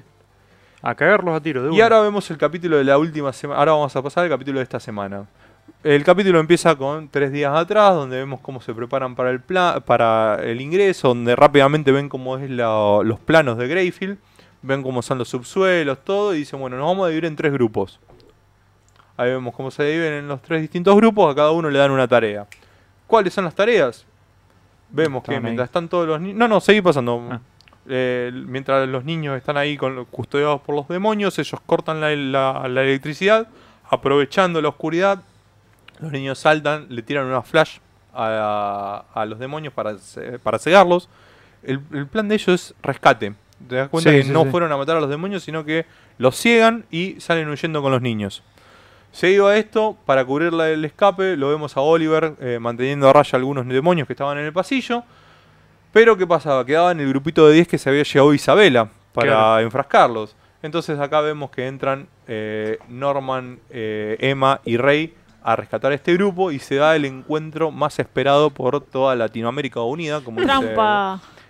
Eh, Jorge te lo resumo así nomás. Eh, el encuentro entre Isabela y sus tres niños premium. Vemos una mirada de indiferencia de Isabela, una mirada de sorpresa de los chicos y después, a continuación, es la mirada de, de determinación de Emma Rey y Norman, eh, como diciendo, madre, nosotros nos vamos a ir, y Isabela diciéndole, inténtenlo, sí, a ver si se animan. Los chicos salen corriendo y acá es cuando Peter dice, no se preocupen, dejen que corran, total, todas las salidas están bloqueadas, están todas como vigiladas, los tenemos rodeados, por donde se quieran ir lo vamos a atrapar. Sos un pelotudo. Y acá viene el cambio de plan. Entran a esta puerta blindada los niños y ahí es cuando Peter dice, para, ¿dónde se están metiendo? Última página del capítulo. eh, no, no, no vamos a huir. Estamos tomando Greyfield. ¡No! Ahora este lugar es nuestro. Tranqui. Y Emma en su mejor pose de guerrillera con, Bien con su metralleta. Bien shonen. La verdad que me encanta Emma, uno de los mejores personajes que he descubierto de- en el manga en este último tiempo. Eh, muy lindo todo. Así que ese fue el resumen de, de este año de, de Neverland. Eh, Nico hace dos preguntas. Va, una, Sí. un comentario, dice, bueno, ¿será el último año en Everland o tiraría un poco más? Y, No, ya estamos en, en el final. Esto es el Eh, último año de Neverland, está confirmadísimo. y después dice, se comienza a cuestionar muchas cosas respecto al sistema demoníaco, me huele a guerra civil con respecto a lo que habías dicho de los dos guardias. Es que, es que en realidad eh, lo que nos han planteado con, con- con el mundo de los demonios es que ellos son así por consumir eh, Carne carne, humana. humana. Son como las hormigas quimera. Absorben las características de lo que consumen. Cuando empezaron a consumir carne humana, empezaron a adquirir características de humanos, como pararse en dos pies, eh, vestirse y esas cosas. Pero lo más importante es que adquieren, que creo que es la crítica social que hacen, adquieren la maldad de los humanos, la crueldad de los humanos. Y tienen eso de la, eh, el- la búsqueda de poder, eh, la división de clases. Entonces, eh, obviamente estamos ante una guerra civil. Es un, acá estamos demonios contra demonios. Los niños son eh, partícipes necesarios, pero son es, hasta cierto punto espectadores de lo que va a pasar ahora. Y tenemos el elemento sobrenatural, que es la reformulación de la promesa de Emma, que es qué es lo que pidió, qué es lo que cambió. Y obviamente qué es lo que sacrificó para hacerlo. Porque recuerden que la promesa viene con una exigencia terrible eh, de, parte de- del dios Sí, porque demonio. también, si vos te pones a pensar, realmente lo único que hicieron los, los niños estos, simplemente le abrieron los ojos a una por, a una porcentaje de gente, que ese porcentaje de gente justamente son estas dos personas, bueno, estos dos demonios que es música y... Sí, eh, en realidad digamos que eh, ellos quizás- iniciaron toda una revolución porque ayudaron a estos, justamente a estos dos personajes que vos decías, a salir un poco de las sombras e iniciaron una revolución porque ellos fueron conociendo demonios y se dieron cuenta de que, bueno, esa era el- el- la cuestión, ¿no? Norman quería eliminar a todos los demonios y en cambio Emma y Rey que hicieron un viaje por el reino demonio y conocieron demonios, se dieron cuenta de que no hay que matarlos porque son... No personas, pero tienen sentimientos. Sí, son Eh, seres. Son seres que, vivientes que, que tienen sus necesidades y que no lo hacen a propósito. Lo- la verdadera crueldad, la verdadera maldad estaba en la realeza. Claro. Los que hacían estas granjas y que tenían este sistema perverso. Claro, básicamente que es un sistema de control. Después Nico ese típico villano bananero que no mata al toque por su digo grandeja. O sea, Sí. hay muy pocos villanos que no No, lo no, hacen. encima es, es malísimo porque le mandan una nota diciendo y Sonju y Myushika, los dos más peligrosos, serán ejecutados, ejecutados hoy. Y Peter dice, perfecto, no tengo nada de qué preocuparme. Tenés todo de qué preocuparte, todavía no están muertos, pero bueno. Bueno, No me quiero enojar. Eh, y hay un comentario muy bueno de Kami que me hizo dar cuenta de que Bulma en Dragon Ball salía con sí, Yamcha. claro Nunca Nunca va a ser la mejor Bulma y tiene toda la razón del Bueno, es mundo. como que todos cometieron sus errores, fue joven, no sé qué te diga. Bien, terminado con Neverland, ¿les parece si pasamos a Nanatsu? Dale, pasamos a Nanatsu. Que Que esta semana fue que un capítulo muy lindo, lindo. capítulo. Sí, porque ahora te, vos, vos me vas a polear Goku y yo te voy a polear Nanatsu. Dale. Porque no leí Goku. Eh, Yo tampoco, ahora que me Ah, bueno. bueno, Bien. no. Bueno, Bien. pasamos a Nanatsu, que arrancamos con el capítulo que se llama Cat Cat Palú. que el capítulo del bicho este no tiene nada que ver. Es como que. A mí cada vez me hace acordar más al perro de, de King. Es muy bonito, sí. Debe ser, No claro, me claro, acuerdo de- el nombre debe de- ser la misma clase de, de bicho, porque, o sea, el perro de King es Ay, un si el- demonio. ¿Y si el perro de King es otra parte del caos? ¿Quién sabe, Porque no? Cat Paluk es una parte del caos que trató de, de- de- de comerlo, ¿no era una Sí, cosa o así? sea, yo creo que es una clase de perro demoníaco, o sea. No sería, pasa la página. Arrancamos con ¿qué pasó? Lo dejamos ahí. Arrancamos que, que la- terminó el capítulo anterior, que el bicho este atacó y Merlin no Sí. se defendió. Volvemos al otro lado. eh, donde estaban lo- los pecados. Donde estaban Ay, hablando, se un- terminó todo. Por un momento vi la imagen y vi a, a Ba- a- el pectoral ese así al, al desnudo y dije, ¡No, Escanor! Y fue, no, de Van, ahí le vi la cara. Que arrancamos con el Escanor. capítulo con la parte de que entonces. Se me fue Gotter. Goat. Goat. Dice: ¿Por qué Merlin hizo esto? ¿Por qué actuó de esa manera? ¿Qué motivos le dio? Nosotros le dimos su, nuestros. Ella conocía nuestros sueños y deseos y ella nunca compartió eso. Justamente lo hizo para eso, que compartíamos porque sabía que lo que quería hacer. No quería encariñarse para mí. eh, lo que quería hacer era por qué guardó el secreto. Porque básicamente sabía que si nosotros sabíamos el deseo que tenía, nosotros no lo íbamos a apoyar. Sí, también. Eh, Y también no es un deseo muy apoyable Sí, sí, sí, liberar el medio- caos. Medio, sí, medio pero raro. Aparte dice, Berlín también tenía sueños como nosotros. Tenía un deseo que cumplir. Que quizás todo ese sueño, deseo fue transformando por su vivencia personal. Entonces ahí está eh, Gotter tratando de entenderla porque ella, eh, Gotter es Ay, un to- muñeco. todo para decir que Gotter ahora tiene corazón y entiende los No, sentimientos. no, claro. Gotter es un, es, un, es un muñeco que le dio un corazón humano y quizás puede ver las cosas del lado eh, tanto de afuera como de adentro, porque todo el tiempo que Gotter no era su, el Gotter original, que no tenía corazón, era como que era un muñeco que le chupaba un huevo todo, pero ahora es como que está tratando de entender porque ya es, ahora es el Gotter final, que realmente es uno de los pecados. Entonces estaba justamente hablando de eso y en el medio se pusieron a- se empezaron a pelear entre ellos porque sobre todo el que se enojó mucho fue Kim.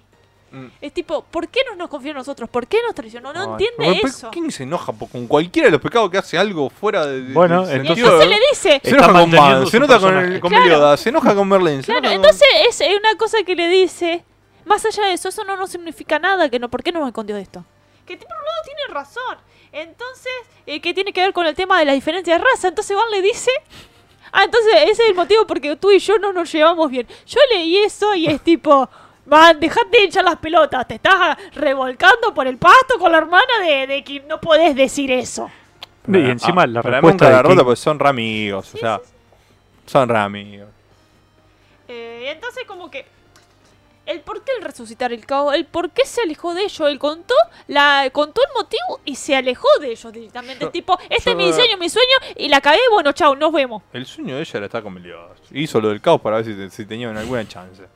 En esta vida no, ni el poder del rey demonio, ni la deidad, bueno, ¿qué es lo más fuerte que hay? El caos, bueno. A ver si con eso Aparte, consigo eh, lo que es lindo, esta, esta imagen me resultó muy linda porque lo que dice Gotter, soy un muñeco, no soy un humano ni de otra especie. Y por esa razón para mí, ustedes son mis preciados camaradas, no puedo poner un rango en cuanto los aprecio. Entonces decir, Merlin creo que también hay una cosa esa que al mismo tiempo que les contó lo que quería hacer y quería hacer- y pedir a- es lo estaba alejando para no dañarlos.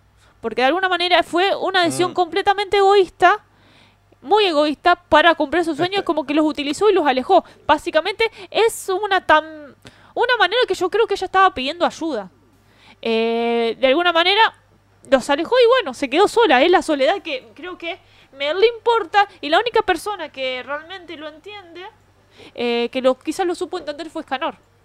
Y es más, en el final, en la parte final dice, si es co- eh, claro, como vamos a apoyarlo porque si Scanor estuviera vivo hubiera hecho lo mismo. Acá, acá abajo. Y claro, y, dice. y mientras pasa todo Ajá. esto, Meliodas abre la boca y dice, así no podemos dejar el caos en libertad. O sea, no podemos dejar las cosas como están. Es necesario que tome las responsabilidades por esto. Entonces todo es tipo, ¿qué vas a hacer, capitán? Es tipo, quedaron todos ahí, tipo, sí, ¿Cómo Merlín se va, cómo vas a hacer que Merlín se haga cargo de las consecuencias de esto? Porque volvemos al punto, la capítulo anterior lo dijeron. Aquel que posea el caos el caos va a depender mucho de la, de Sí, de la personalidad, de la personalidad per- del- del, del- del tipo, usuario, si es bueno o malo, y cómo, Ujú. cómo utilizar su poder. Y hay Bueno, una por suerte lo tenemos a Arthur, que es más bueno que el Algo Quaker. bastante ordenado considerando que es el caos.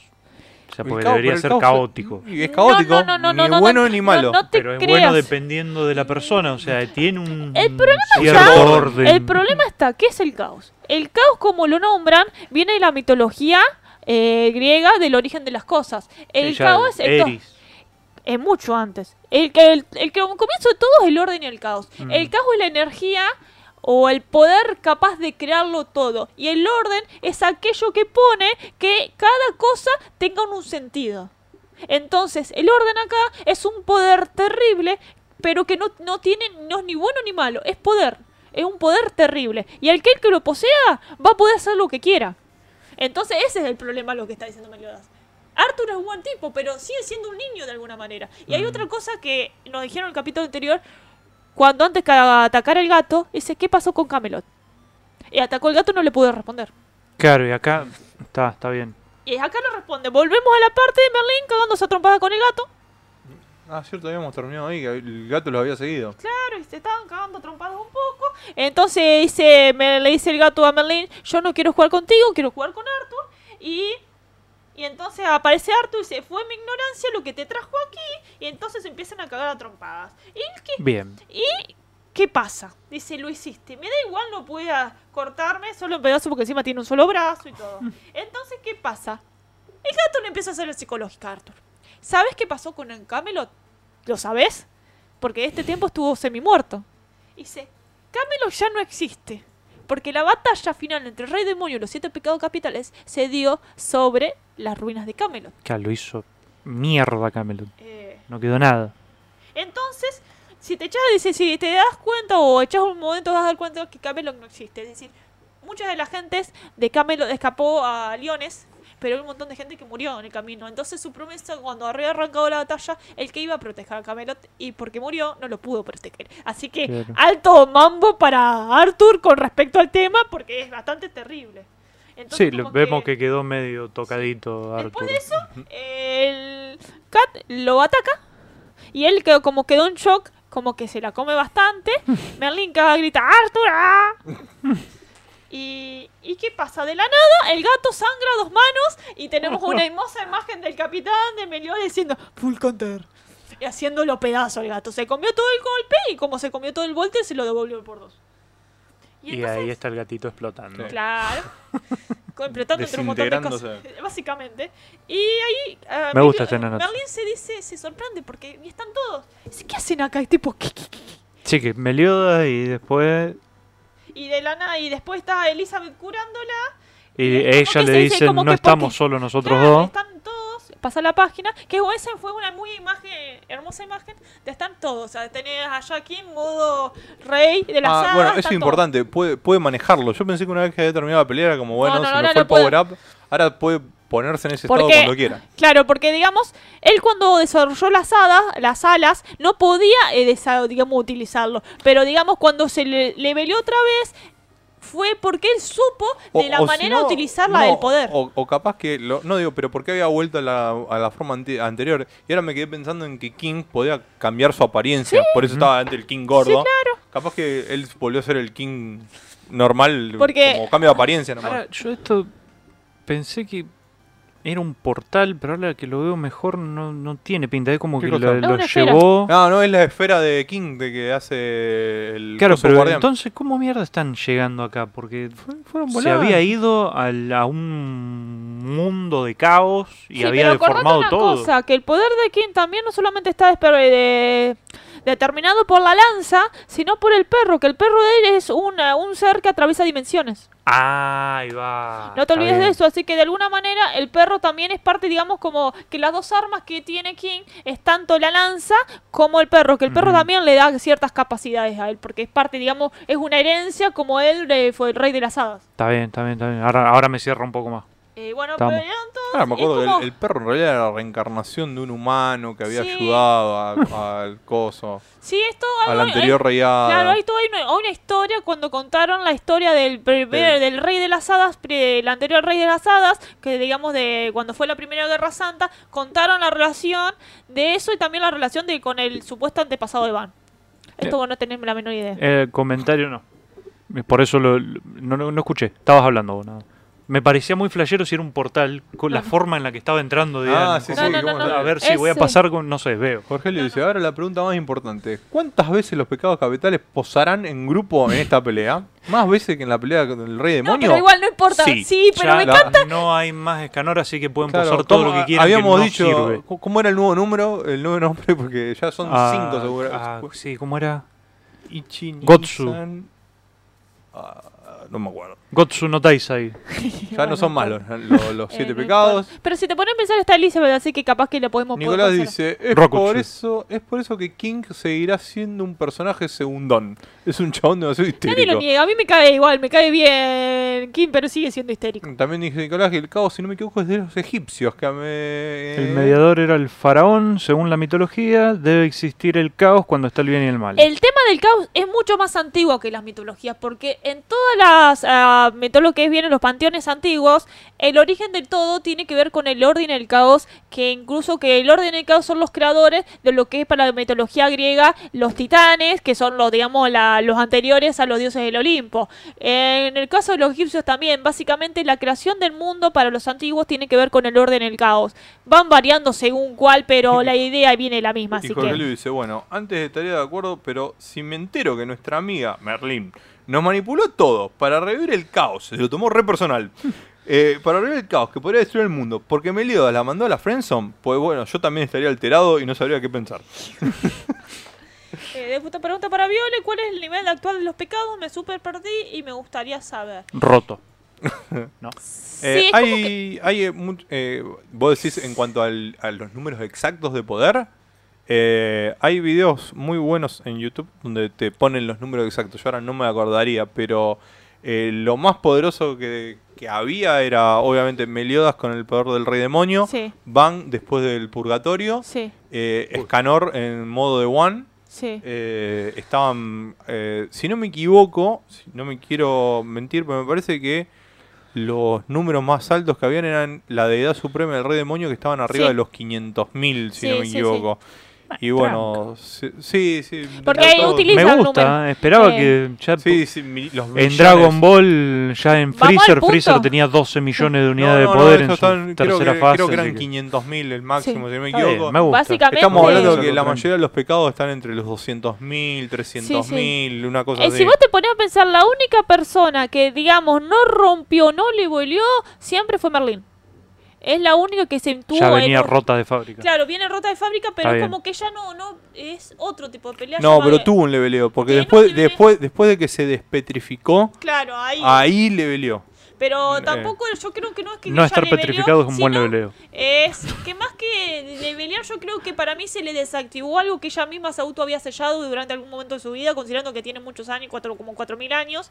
Eh, para mí los Sí. que más levelearon, sobre todo, son King y Diane, porque dura- en, en el flashback que tuvieron con respecto a la, a la primera guerra, ellos pudieron despertar o conocer el poder de los primer, del primer rey de, la, de, lo- de los gigantes y el primer rey de las hadas. Y entonces ellos Sí, pudieron igual es como que tuvieron una seguidilla de power-ups Sí, que no sí, paraban de, de- de tener power-ups por cualquier cosa. Eh, Exacto. Y acá hay una parte bastante eh, bastante linda porque es le dice María dice, te tenés que tomar la responsabilidad por haber resucitado a Octavos. Pasa la página. ¿Te das cuenta que esto no es una pelea en serio? Porque Meliodas todavía tiene la camisa entera. No.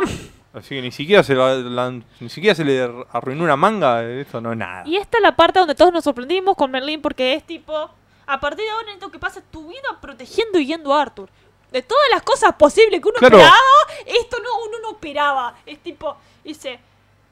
Y además dice, ¿viniste a decirme eso nomás? No necesito que me lo digas, es como que la idea era esa. Dice, además nosotros somos responsables por permitir que tus acciones estúpidas en primer lugar. Entonces, vos tenés que proteger a Arthur, nosotros te vamos a proteger. Era, fue, fue muy Ah. lindo. Pero igualmente, sigo, para mí, acá faltaba, para mí en cualquier momento aparece la, deidad- la gran deidad y quiere matar a Arthur porque acá el enemigo final no es Merlin.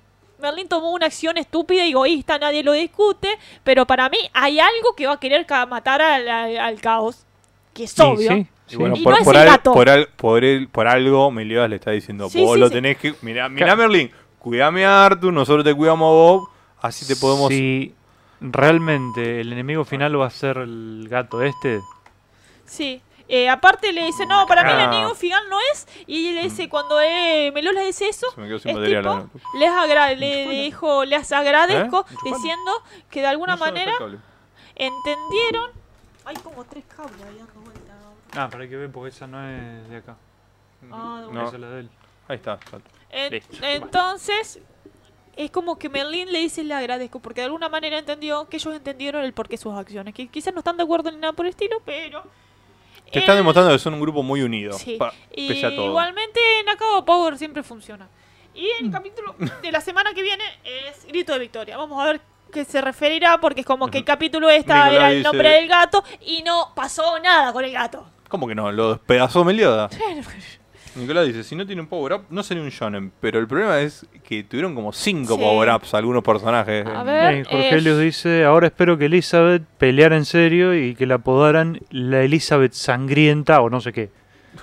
Espero que esta vez no solo ataque al principio y después se ponga de porrista. Seguramente Ah, va a quedar está de muy bien eso lo que dice Jorge Porque lo que nos dio bronca a todos de Elizabeth. es como... Lo hubiesen matado para eso. Lo hubiesen dejado que la aplaste la piedra esa hace, hace 60 capítulos. Mira, yo te digo, yo para mí, eh, lo que pregunta Jorgelio, sí, que se ponga las pilas. Para mí, el enemigo final, si derrotaron al rey demonio, que el otro quilombo que está ahí es la, la deidad suprema, que son dos imbéciles, eh, mataron a uno, entonces tiene que aparecer el otro. Y yo creo que, que Elizabeth va a ser importante. Si realmente el enemigo final es la, la deidad suprema, que realmente el kit de la cuestión con todo el quilombo, con la con la guerra santa, todo simplemente fue eh, fue una puteada que se hubo entre la de la deidad suprema y el rey demonio. Simplemente fue un puterío entre ellos y todos los que estaban abajo cayeron. Es así de siempre. Así que si realmente el enemigo, enemigo final, para mantener un equilibrio con total, es sacar sacaste al rey demonio, tenés que sacar a la de- deidad suprema. Pero para mí, la deidad suprema, la une, una de las pocas personas que la pueden llegar a atacar o defenderse o saber cómo derrotarlo es Elizabeth, porque es de la- del clan de las diosas. Así que, No me dan los números. ¿Cuántos capítulos tiene cada tomo de Nanatsu? Ah, no sé. Porque si el próximo es el 342 y llevan 40 tomos, no son 10 capítulos por tomo. Capaz que sean menos. Con 8, 8 más o menos. 7, 8 capítulos por tomo. no tengo la menor idea.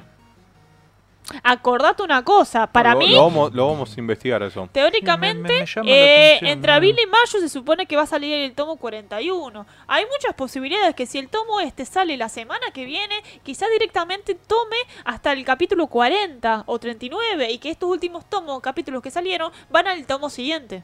Claro, o sea que llegue hasta el 340. Claro, y trae el 3 al 350. Sí, eh, sí, van a meter de a 10 capítulos. Ahora después no lo- sé. es fácil buscarlo eso. Sí, después lo sí, buscamos. sí, sí. Me quedó la duda ahora porque no me daban los números. O no capaz me que cerraba. no lo ponen menos, Ahora- ponen 9 o 11, no sé. Mm. Eh, no, ojo que también hay capítulos especiales que sacó Claro. que son de flashback. Sí. Que capaz que con eso se Ah, complementen. Está bien. Sí, sí. Pero Está bueno, bien, lo bien, vamos está a buscar. ¿Qué ¿Les quiero- parece si pasamos a, para mí, lo que fue el mejor capítulo de la semana? Boku ¿Cuál no sería? Dale, No, mentira. Doctor Stone.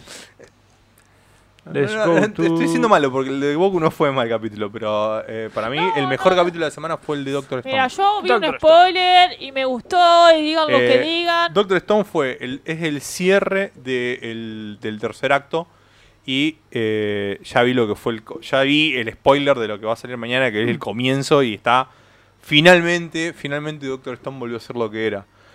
Arranca todo tranquilo después de derrotar a Ibarra, vemos a Senku eh, despertando a Chrome, Chrome diciendo si sos el único que está en pie significa que ganamos. High five.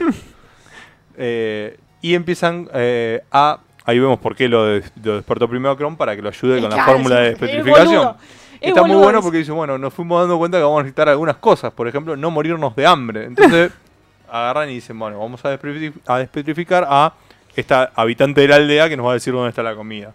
Después se dan cuenta de que, oh, la comida pesa mucho, entonces vamos a Despetrificar la comida. El Ah, chabón, sí. eh, nunca me acuerdo del nombre de este personaje y supuestamente es re importante. Es uno de los primeros que... Es el primero que aparece, de hecho. Eh, no me acuerdo. No, Ustedes seguramente me lo van a corregir Eh, ahora. Taishu, ¿no chat. es? Taishu. Me encanta esa Sí, cara. sí, las caras de Senku y Chibi son hermosas. me- yo me río porque el único que me acuerdo del personaje este era es un Senku corriendo por todos lados. Después dicen, bueno, pero nos vamos a, agarrar y nadie sabe cocinar. Entonces vamos a despetrificar a Una- la sirvienta de Ryusui. Al final que es son unos inútiles. Sí, Sí, sí, son sí. unos inútiles. Senku Como... se, se autodenomina como un inútil e inteligente. Él, él sabe que tiene limitaciones físicas. Si no, lo estaría haciendo del todo solo, pero... una cosa, que el chabón es un tipito que nació en el siglo XXI, que el padrastro le dio, el padre adoptivo le dio absolutamente todo, él solamente estudiaba y hacía ciencia. No le preguntes más nada. No, cosas físicas, ya vimos. Ahí es buenísimo cuando trata de sacarlo pegándole una piña a la estatua para sacar el- la medusa y se hace mal la mano. En lugar de agarrar y es una piedra. Pero bueno. La cuestión es cuando están todos así festejando, que se están despetrificando de a uno, se acuerdan de que eh, Senku empieza a recibir señales muy débiles del, amplificador este y dice, ah, se está muriendo la batería, dice... Pero dicen, ¿por qué Ruri no ll-?" Ahí cuando agarra y se entera Chrome y dice, ¿pero por qué Ruri nos llamó? Dice, Ruri no haría algo tan eh, básico como llamarnos simplemente para preguntarnos cómo estamos. Dice, es una persona muy paciente que estuvo guardando por todo durante 18 años y dice, algo debe haber pasado realmente para que nos llamen. Entonces, bueno, necesitamos eh, Es una ver excusa- que comunicarnos con ella. Es es una excusa perfecta para buscar a su waifu, ¿me entendés? Sí, no, no, pero mira esto, ah, porque acá estás vos, Viole.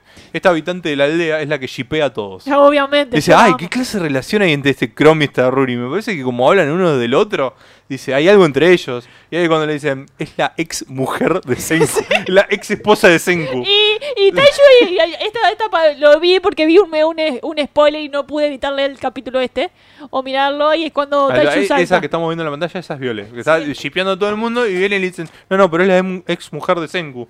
Y ahí es cuando vemos la próxima imagen. Me encanta el detalle de la florcita Sí, en sí, el sí, globo. el, el globo de diálogo. Y Y ahí cuando Taishu dice, ¿cómo que estás casado? Senku, no, no, ya en realidad ya me divorcié. ¿Cómo que sos divorciado? sí, pero fue solamente tres minutos después de haberme casado.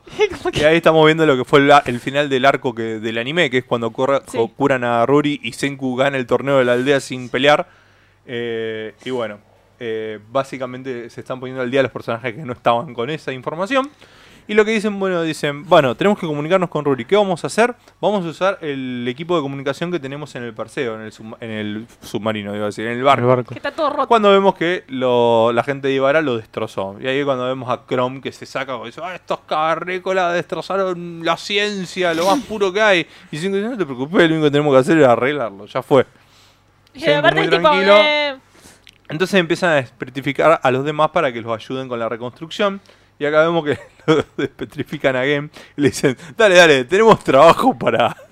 Tenemos trabajo para hacer y solamente lo, lo despetrificaron para trabajar y para burlarse de él. Y acá hay un detalle importante, que es lo que estábamos viendo, volver para atrás. Game perdió la marca que tenía, la cicatriz. Claro, por la petrificación. Claro, cuando lo petrifican te cura todo. Y bueno, también Ryusui perdió la suya. El único que sigue con sus marcas características es Senku. Mm. Eh, se ve distinto, no sé, se ve como m- más Sí, pero Senku joven. no se, no se terminó de, de, digamos, de petrificar. No, no, por eso, Senku es el único que conserva la- las marcas por el momento. Eh, también rescatan a Kirisame eh, y todos dicen. ¿qué, qué hacemos? Me encanta porque hace Magna con una piedra y dice, eh, la rompemos en mil pedazos. Y dice, pará, dice, la, la vas a matar. Y Senku dice, yo ya sé lo que tengo que hacer. Y la despetrifica. Dice, su único crimen fue Confiar. confiar en Ibarra. Pero lo más interesante es por qué la despetrifica. Porque dice, ella debe saber dónde están las estatuas rotas del harem de Ibarra. Porque ¿quién estaba en la estatua rota del harem? Inryo y Kohaku. En realidad fue todo para recuperar a su waifu. Obviamente, ¿qué te pasa? Y entonces, bueno, vemos una escena ¿Qué muy nos hace linda por una de waifu? Ginryo y Ginryo diciendo, no, Ginryo, volviste, y están llorando, y en realidad Ginryo lo único que hace es verle las tetas a Kohaku, Que básicamente estaba como muy, muy. Como, bueno, está bien, estuvo petrificado, pobre, hay que entenderlo. Y, estuvo como y 60 Kohaku lo cagó trompada. Sí, lo, lo estampó contra un árbol. Sí, la merece. Y acá viene una imagen también, Viole, que vos ya viste no, y fue- estuvimos fue- comentando, Miren esas miradas. Acá donde todos vemos la mirada de Senku, la mirada de Kohaku, cómo se Mira, acercan. mira, Acá todos mira. dijimos beso, No, mira, pero no. fue un abrazo.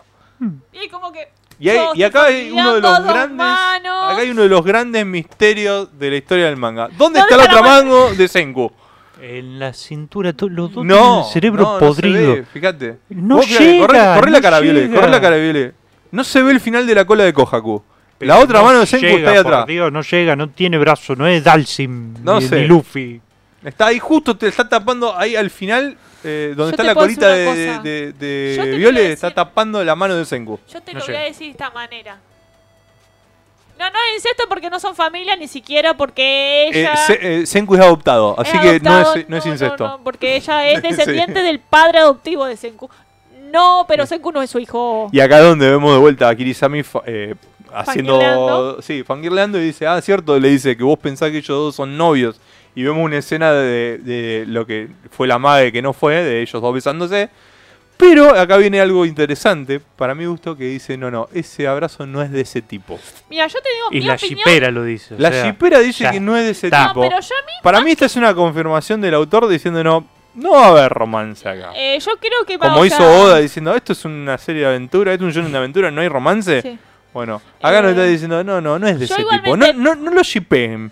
Pero, acá la defensora de los shippeos Violeta tiene un caso. yo creo que para mí tampoco es una. una Una de shippeada. de un abrazo de shipeo, tipo, tipo de romántico. Yo creo que es un abrazo en el sentido de que Kohaku confía mucho en Senku. Y Ujú. Senku confía mucho en ello. Es como que de alguna manera esa frase fue esta. No, no se abrazó así Igual. con Chrome. No, No, se abrazó así con Ryusui. No, no, es como que. Vamos, vamos Pero- a No confía la- tanto. Las cosas, no, las Es cosas como como que son. por la mirada que se dieron, yo creo que tenemos más confianza A de ver, lo que parecen. Así Fue y la revivió. fue y revivió una enemiga para buscar. No fue a revivir a Ginryo. Fue a revivir a Kohaku. ¿Qué Vamos, pasó, obviamente? Igualmente yo creo que hay, le- te lo dije el otro día cuando vimos la, la imagen, de que para mí hay un desencuentro de ideas entre Boichi y el otro mangaka. Boichi quiere shipear a todo mano porque es re divertido, sobre todo dibu- le gusta eh, dibujar mucho a Kohaku.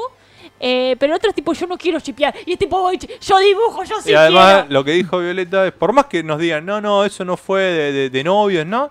El shipeo es libre, así que Sí, uno puede opinar lo que quiera. no Hasta que no termine la serie, eh, ellos dos están, están shipeados. Exactamente. Y también hay una cuestión. Estoy seguro que a partir de esa imagen hubo un montón de fanfiction hentai hard dando vueltas, si no te lo digo. Die Hard me encanta. O sea, Bueno, cuando el capítulo ya de por sí venía entretenido, venía bien, vemos algunas escenas así sueltas. eh, me encanta, están todos festejando con la Senku Cola, que es la nueva Senku oficial de, de- del 3700, del año 5700 en realidad. Quiero una Eh, Senku Cola. Sí, obviamente. Hay videos en YouTube que te explican cómo hacerla. Bien.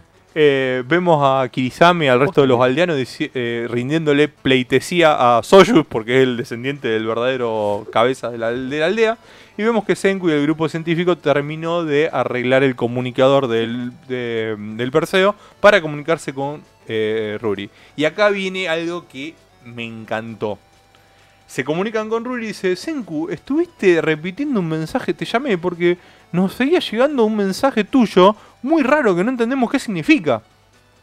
Y ahí cuando me preguntan, ¿qué? ¿Un mensaje eh, Morse? ¿No? Dice, un mensaje de, una persona. Y, acá cuando todo se le viene a la cabeza el White Man, que es la persona que... La primera transmisión que ellos eh, recibieron fue de un código Morse diciendo why, why, por qué, por qué, por qué. Y lo apodaron como el White Man, que no saben quién es, quién estaba haciendo esa transmisión. Supuestamente son los únicos con la tecnología para recibir y emitir ondas. Y bueno, y quedó esta imagen de quién es esa persona misteriosa. Y acá es donde viene la relación. ¿Cuál es el mensaje? 12.800.000 metros un segundo. Primero, confirmado que el arma petrificadora solamente puede recibir órdenes en metros y segundos. ¿Por qué el número 12.800.000 metros? Y acá viene, bueno, primero vemos una imagen. El mensaje que se estaba o, repitiendo era ese. 12.800.000 metros un segundo. 12 millones... Todos dicen rápido, eh, desesperado. No, aleja el medusa de- del micrófono porque Sí. se podía activar. sí. Y Senku muy tranquilo dice, no, ya sabemos que necesita cierta distancia, no la voy a acercar. Y vemos que la tiene Kohaku lejos.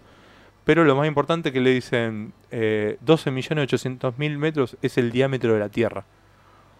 O sea que, sea quien sea que estaba transmitiendo, estaba tratando de petrificar de nuevo a toda la Tierra. Es como, vamos al seguro, un segundo toda la Tierra. ¿O es algo que quedó reproduciéndose? Mirá, y, y por qué no? A ver. Y dice, y Ukio acá le dice, lo más importante dice, pero lo más eh, escalofriante no es eso, ¿te diste cuenta? Sí, la voz esa que estaba dando el mensaje es la tuya, Senku.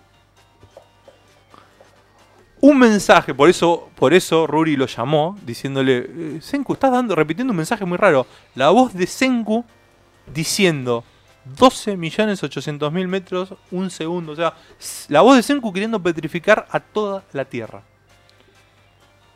Tiene Y acá el capítulo termina como estoy muy excitado, esto me excita mucho diciendo Senku, a nosotros también, pero yo creo que la excitación de, de Senku viene porque se quedó caliente por la apoyada de Kohaku. Aparte, estaba básicamente Todavía la, la estaba- abrazón semi en bola, básicamente. Tiene un pedazo de tela, pero ¿no? bueno, la verdad que es un final bastante tenebroso, por así decirlo. Y ya ese Senku ahí. Sí, eh, porque es el Senku, como un Senku malvado que está todo con los restos de la petrificación, que es, ¿por qué es la voz de Senku?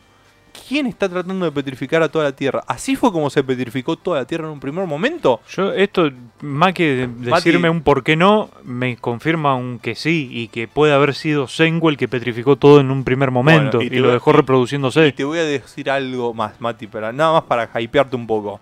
¿Sabes qué pasa en el próximo capítulo? ¿Qué? ¿Sabes, ¿Qué? ¿sabes cómo ¿Qué? termina el próximo ¿Qué? capítulo que va a No. salir mañana? Diciendo, vamos a la luna. Sengu llega a la conclusión de que la señal en el espacio van a tener que ir a la luna. ¿Sabes quién está dando vuelta en la órbita? ¡Rey! Robotito, favorito, Rey. Ah, no, no, no, no, lo mataste. lo- Acabo de lo- romper a lo- Mati lo un rompiste poquito. En vivo, lo rompiste en vivo. Acabo de romper en vivo a Mati. Me la estaba guardando por este momento. Esto es muy lindo. es muy lindo. Yo Yo, creo que puedo llegar a simplemente por, por estos motivos simplemente me voy a poner de vuelta a leer después que rinda el martes. Y es a poner- terrible porque se lo, lo peor de todo es que se ve la imagen de Senku diciendo vamos a ir a la luna y está un cohete hecho de troncos, que era lo que yo siempre dije, no van a hacer eso y lo hicieron. Así que bueno, la verdad que eh, me encanta el final que le dieron a este arco que no había sido realmente, para sea, mi gusto no había sido bueno. Tenemos el tenemos Un- la medusa, tenemos el shipeo y tenemos una Un- posible el misterio. ser- que, una- un de mister- hecho, como dice ahí abajo, eh, la verdad de la petrificación. Se ve en el nuevo arco que es la verdad de la petrificación, que es lo que queremos saber desde el capítulo 1. ¿Qué fue Creo lo que, que pasó? tampoco le- no, para mí no le debe quedar tanto tan capaz que a final de año o principio del año que viene, chau. Y tiene, tiene un par de cosas todavía. Eh, pensar que todavía tiene que volver a. mm, a toda la normalidad. a- no, tiene que volver a, a con- a petrificar a su casa. ¿Su casa? Eh, no. Sí, ¿Era su casa el malo? Sí. El malo que ahora no es más malo. Tiene que ir a, pe- a petrificar a su casa que quedó herido mortalmente para curarlo. Sí. Eh, o sea que tienen que volver a la isla, pero primero tienen que ir a ver qué pasó con esto. Se toma un eh. quilombo. Cami dice, tiene. nunca des que nadie te diga que tenés que shipear. Tú lo sabes. Lo dijo con skin de Will Smith en, en búsqueda de la felicidad. Exactamente. Eh, Esta parte me pareció un poco tenebrosa. Yo a mí también Sí, yo me está- la ayer. verdad que está muy mirá- bien. Mirá ese Senku. No, además, además, fíjate lo que hacen, es como que se enteraron que hay alguien que de alguna forma se enteraron de todo esto y decir. Se enteraron de que hay gente que está despetrificada. Por eso yo creo que el why, el por qué, por qué, por qué hay gente despetrificada. ¿Y ahora qué hicieron?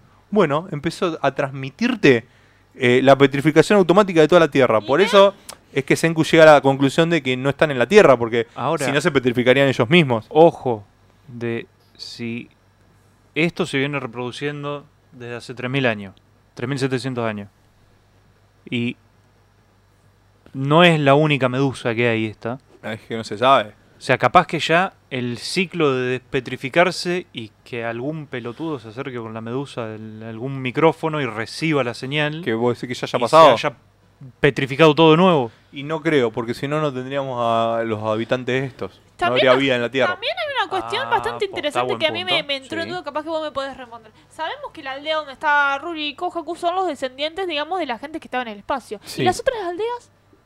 Y eso todavía no se sabe. Entonces creo Eh, que hay una porcentaje... Puede ser que haya gente. eh, en realidad, lo que dicen. Lo explican así nomás. Todavía no hay una explicación más profunda. Pero es como que gente que se fue de la aldea y. y tuvo sus Sí, demás hijos y fundaron pero- otras aldeas. No hay como una explicación si hubo otro grupo de sobrevivientes que Claro, la pregunta aldea. sería bastante interesante Mm. esa. Y también ponerle que si realmente este tipo es realmente Sengu. Pero ¿cuántas posibilidades que sea un Sengu del futuro que hayan terminado en un agujero negro? Ah, eh, me encanta porque es una serie de ciencia ficción científica eh, que pueden meterte cualquier cosa. Así Sí, que aparte, está todo. Armando Tapia dice, ¿qué power up científico del culo ahora sacará Bueno, Senku la respuesta, una nave espacial, un fucking cohete de madera, de troncos. Eh, pero bueno, Muy Isla de Gilligan. por eso digo, este fue para mí el mejor capítulo de la semana La de- verdad que del sí, manga. creo que uno de los, es un hermoso capítulo. Ahora, que no, ¿a dónde No, vamos? pero el spoiler del que viene fue lo mejor. Lo mejor. Sí. Lo mejor. Eh, vamos con Boku. Vamos con Boku. que también tuvo un muy lindo capítulo, Boku no Hero Academia. Yo no leí nada esta semana. Bueno, de- eh, en realidad es bastante corto el capítulo, no, no hay mucho. Si recuerdan cómo había terminado, Endeavor diciendo, alto ahí, peón del mal, deteniendo a- al doctor que ya no es más... eh, Este sí lo leí. ya no es Maruta, ya ahora cambió de nombre. Eh, y la cara de terror del, del profesor habíamos visto. Lo, lo que vemos ahora es que trata de huir, Endeavor lo Este sí lo atrapa, vi, este sí lo vi entonces. Creo que el que lo vi el... el- el, el- el que va a salir mañana. Claro, Que claro. está muy bien que no lo haya Estoy- hecho por la piratería y esas cosas. Claro, que, Eh, le, sí, que acá le, le borra A- el acá poder. vemos, acá vemos algo interesante. En la semana pasada nos lo, habíamos pre- nos lo habían presentado como una persona sin quirk. Pero había algunos comentarios de que se veía exactamente igual cuando atendió a eh, Deku hace 10 años. Claro. Y acá lo que vemos es que eh, Eraserhead eh, lo mira y él se empieza a, a envejecer. Final la próxima imagen, Mm. empieza eh, automáticamente a envejecer. Y acá es cuando eh, Horikoshi hizo un poco de trampa, porque dice, ah, entonces lo- la información que teníamos sobre él estaba errada. Y Endeavor dice, sí, como sospeché. Mm. Como, pará, no lo presentaste la semana pasada sin quirk. Eh, Medio hacer trampa eso, Horikoshi. Lo hubiese presentado ahora, pero no importa. Lo que dicen es que eh, lo que hizo es duplicar o replicar el poder de la super regeneración.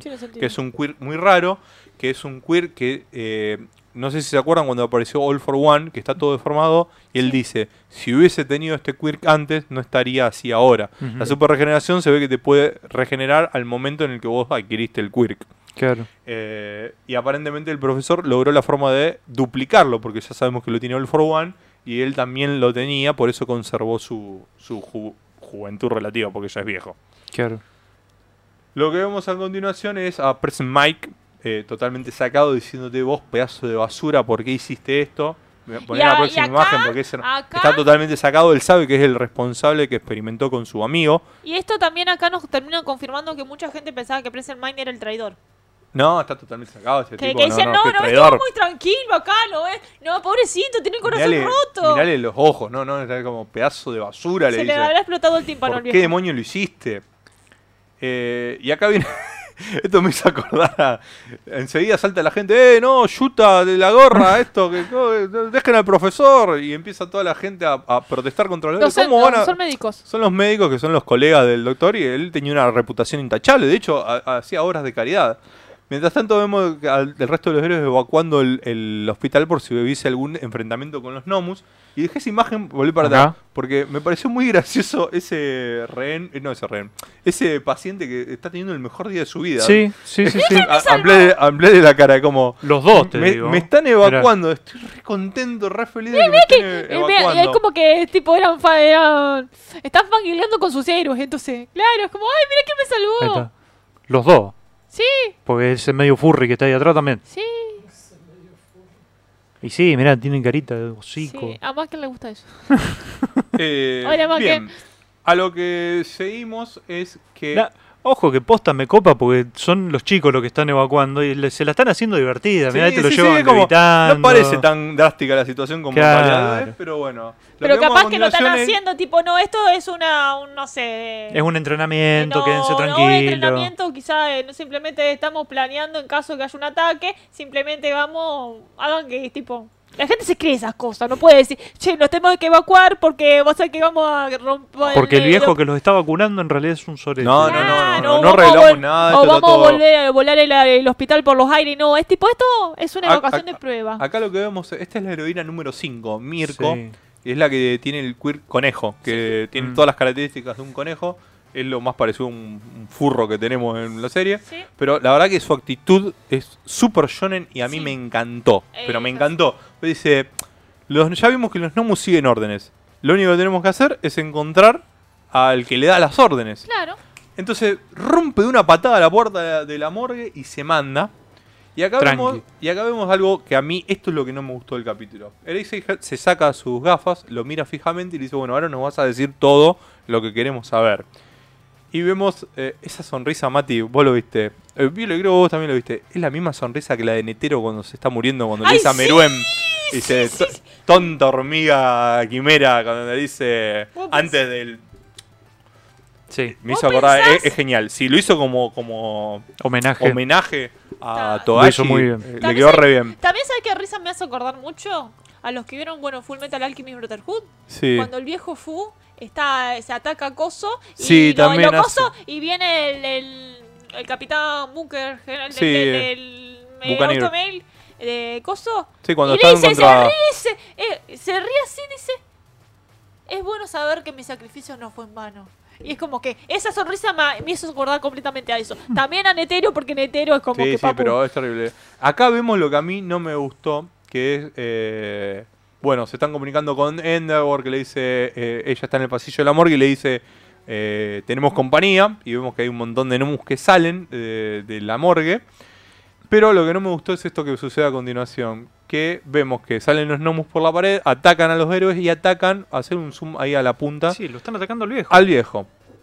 Cuando recibe una cierta son. cantidad de años, ahora descubrimos que en realidad es un clon de Twice. Pasa imagen, porque acá esto a mí me, me enojó a sobremanera. Y acá el clon diciendo, es bueno saber que los clones duplicados por el Quirk no desaparecen con la anulación de Eraserhead. O sea, ya lo rompieron a Twice en los capítulos Sí. anteriores, haciendo que se puede multiplicar de forma infinita, ilimitada, sin consecuencias, Más allá de siendo eso, una armada que humana. puede duplicar quirks. Sí. Puede. No. eh, Sí. Esto puede ser que haya sido que le haya. eh, sí, ojo, puede ser que esté duplicando quirks. No, porque ya lo vimos cuando Sí. hizo el duplicado de Shigaraki. También el duplicado de Shigaraki usó Sí, el quirk. También.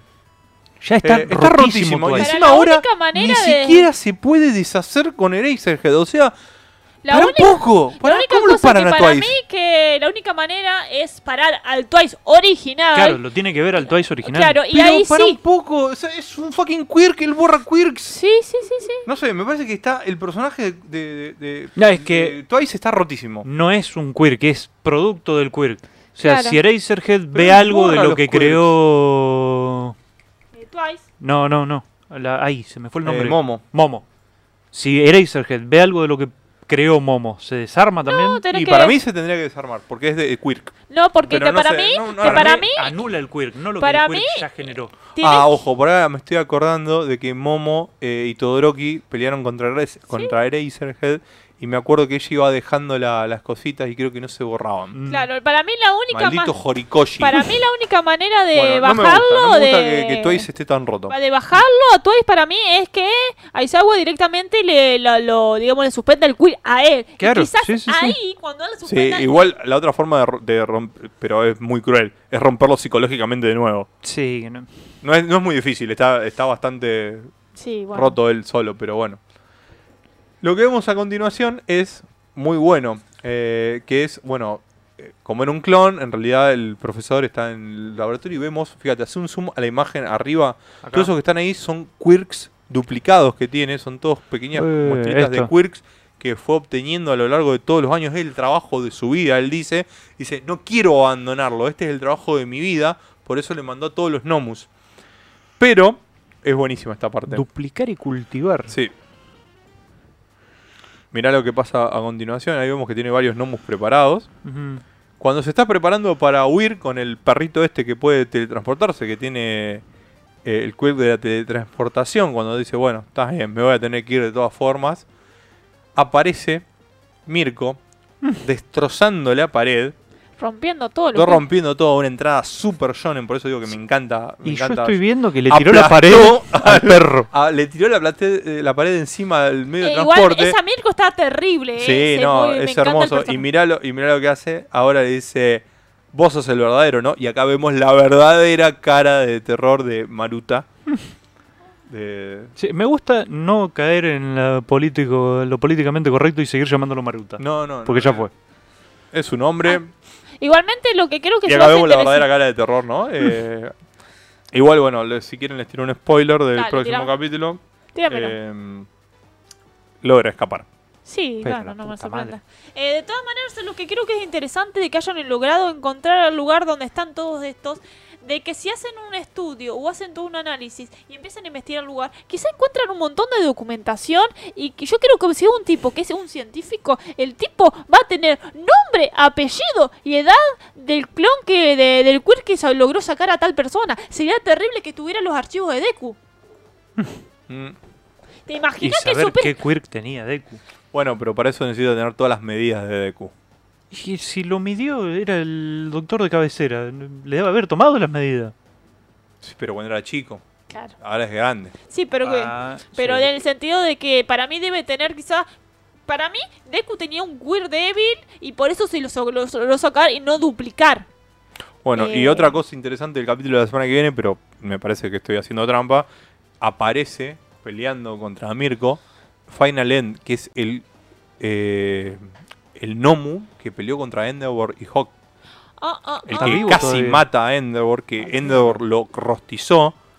Eh, no se sabe por qué. bah, No, no, no, no es que no se sabe. Sí, todavía no te explican bien por qué está ahí eh, y está peleando contra Mirko.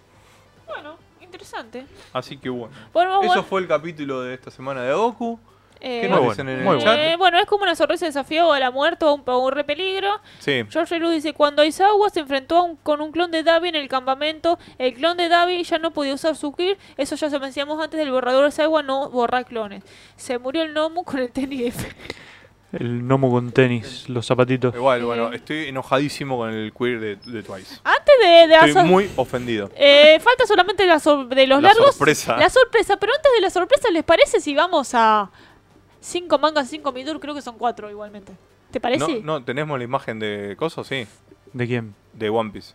Sí. Se van a no me hacer acuerdo cinco dónde lo metí. Espera. En 5 minutos. Vamos Dale. a ir haciéndonos los misteriosos con el manga. Arrancamos con Five for pobre Mati hoy no habló nada porque todos sus mangas o no No, pero estuvieron. está todo bien. O- Bueno, mientras tanto corto. le decimos a Panzanera que nos vaya preparando el cronómetro. Nosotros le vamos a dar la, la- la Arrancamos con Five indicación. Force.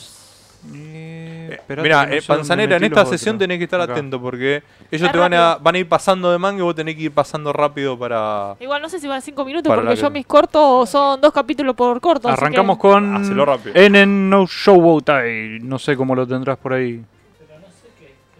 Fire Force. Fire Force, y tenés que ponerme primero el contador en 5 minutos, Panzanera. Porque vamos a hacer 5 mangas en 5 minutos. Sé que está, eh, creo que Bueno, desde que mientras estás vos, Mientras esto no lo habíamos eso- hecho.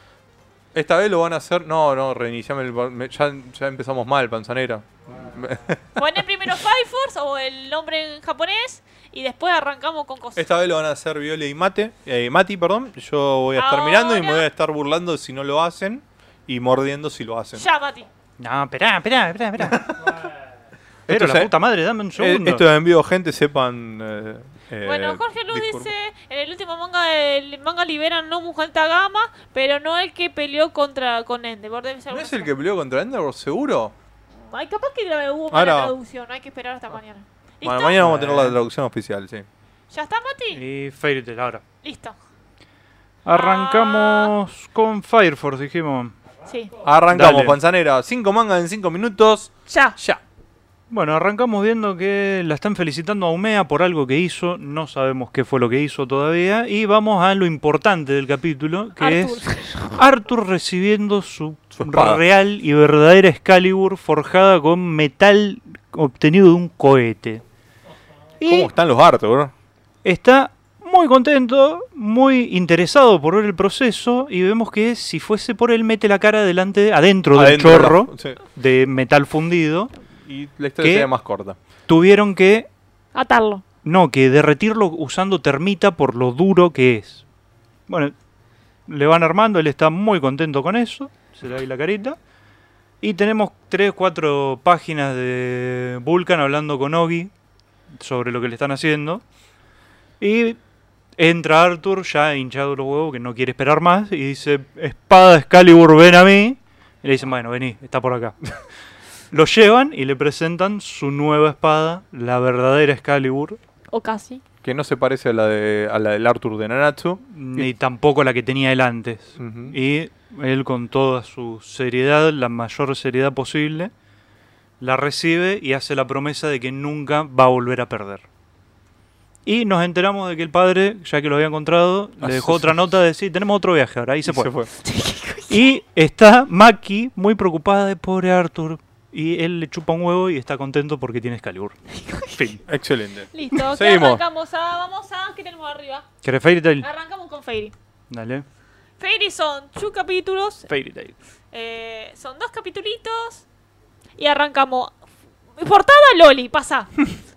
Vemos la cómo sería la versión Power Up de Loli. y de Wendy con Irene. Es más, hay un capítulo, un- una portada en el capítulo 300 y pico donde spoiló esto cuando estaba el manga en emisión. Pasa que vemos la versión de que ella tomó su poder, eh, bla bla bla, eh, lo que había explicado, y lo empezó a cagar trompadas. Obviamente el bicho se enojó y lo empezó a cagar trompadas. Pasa y se puso, liberó, mm, liberó más todavía el poder de Dragon Slayer. Pa- pasa. ¿Y entonces qué pasó? De la nada, la conciencia de Irene despertó y le dijo: Pequeña, no estás usando mi poder como corresponde. Te voy a enseñar. a- cor- córrete un poquito. Corre un poquito. Y entonces vemos acá un fanfi, un Sí. fanservice terrible de Sí, Irene. sí, un desnudo muy cuidado. poder Uh. y explotó todo.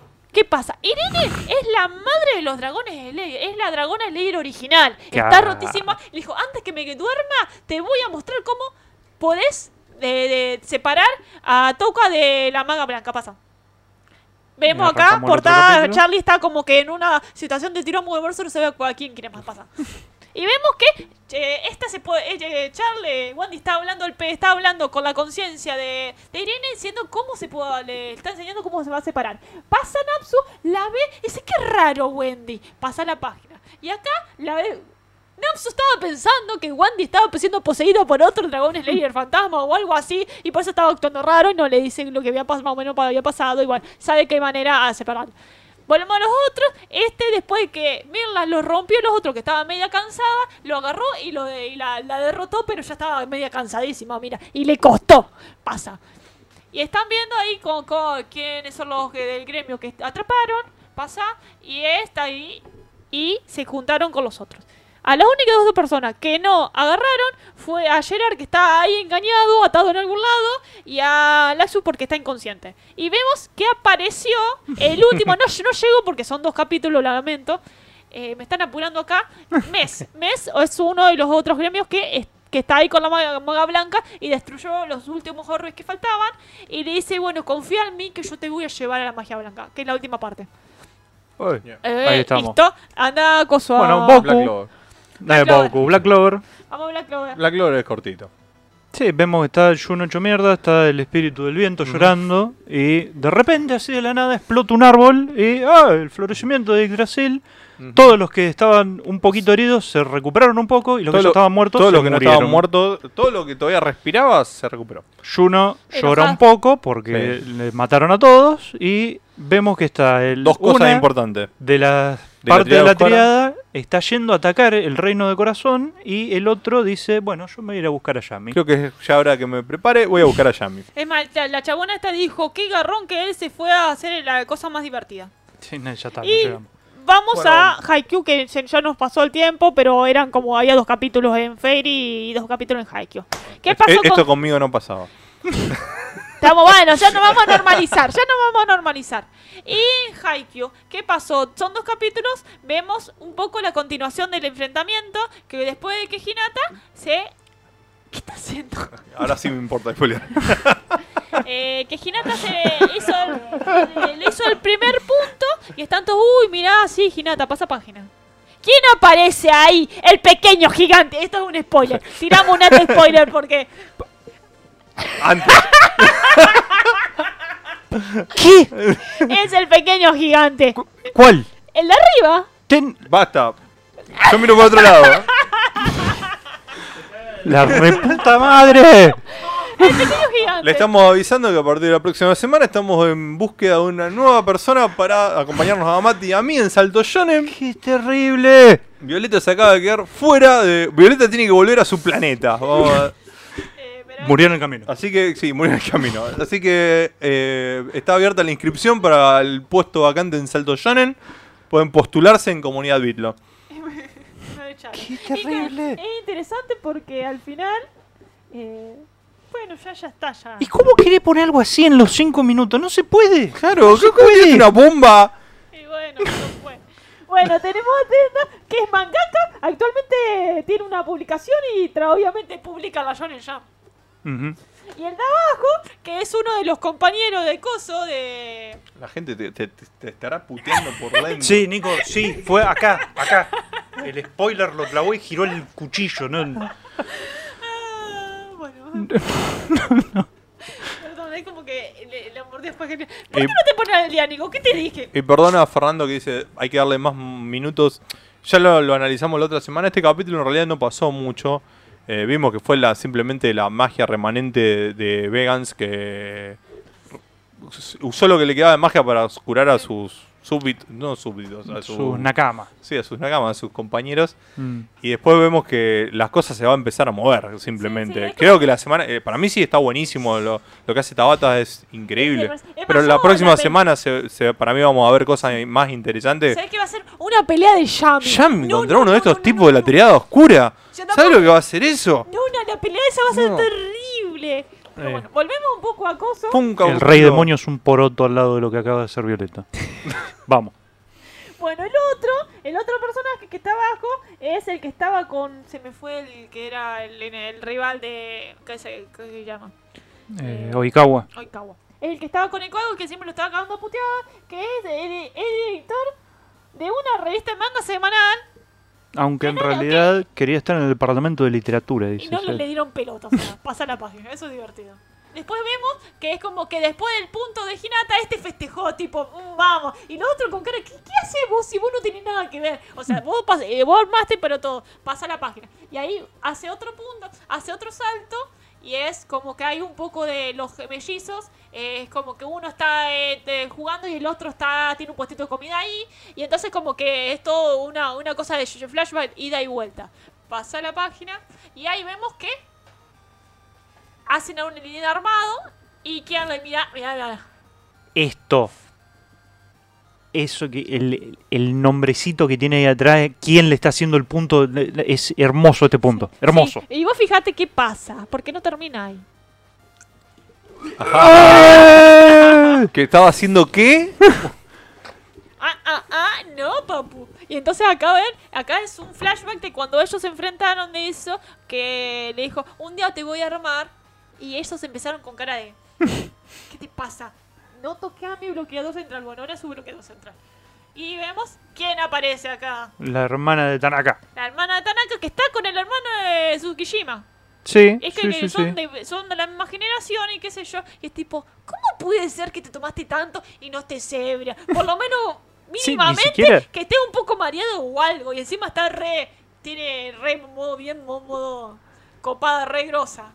Y es como que tiene una clase de amistad o algo, se puede, yo lo podría shipear. Eh, y vemos que se siguen enfrentando y aparece el otro pequeño gigante. Me encanta el ataque. Mira, y aparte, ¿quién está? Está Botu. Pero mirá cómo le puso al ataque. No. Gran Genkidama. Lo amo. Amo cada vez más a Bokuto. Es, es Bokuto lo amo. Pasa la página, están enfrentándose, bla, bla, bla, que va, pelotazo que viene, pelotazo que va. Están todos sorprendidos de, la, del, del ataque. Eh, están todos, están fagilando todo. Y aparece este, que también fue otro, que creo que en el anime todavía no apareció. Eh, apareció en las OVA. En los OVA. Eh, Mm. Pero tranqui. Pasa. No, en los OVA. No, en el anime ya apareció. Sí. No, claro, porque ese estuvo en la. Fue el que estuvo. Que fueron los seleccionados junto con Kageyama. Sí, en, la- con en el el- campamento de la selección. Exactamente. Y están Cómo ahí, entrenan están las manos. hablando un poco de cómo estuvieron entrenando y qué sé yo, que esto la pasada. Uy. Ya va. Uy. Spo- Spoiler. Y vemos que todos están, siguen en coso, eh, sigue todo la, la Muy parte bien. De, del enfrentamiento y Kayama está sonriendo y es tipo... O sea, él recibió el ataque, pero se le fue la pelota afuera.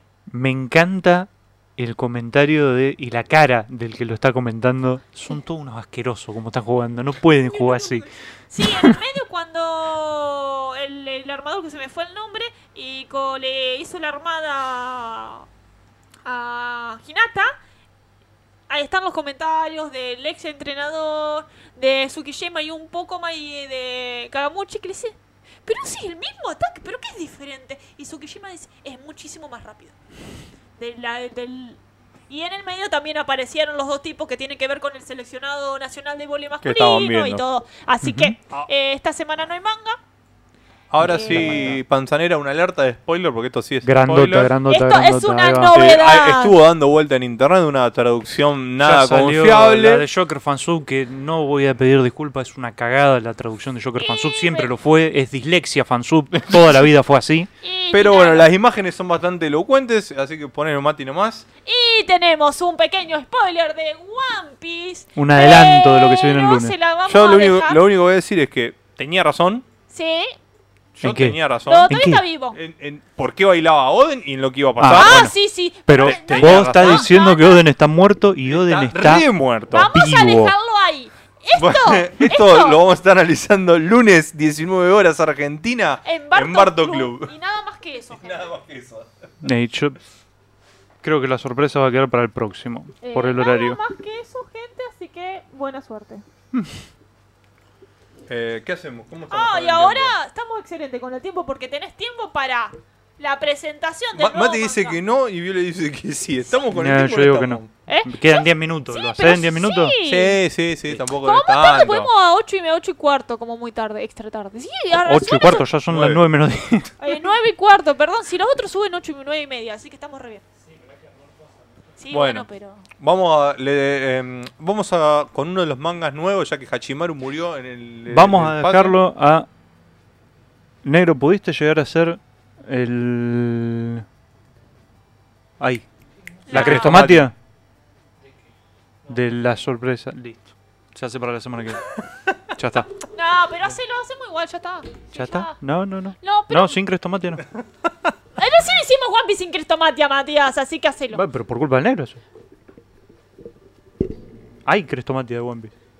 Sí, pero El listo. de Fernando Kawamatsu de ruido debe ser riquísimo. Éxito.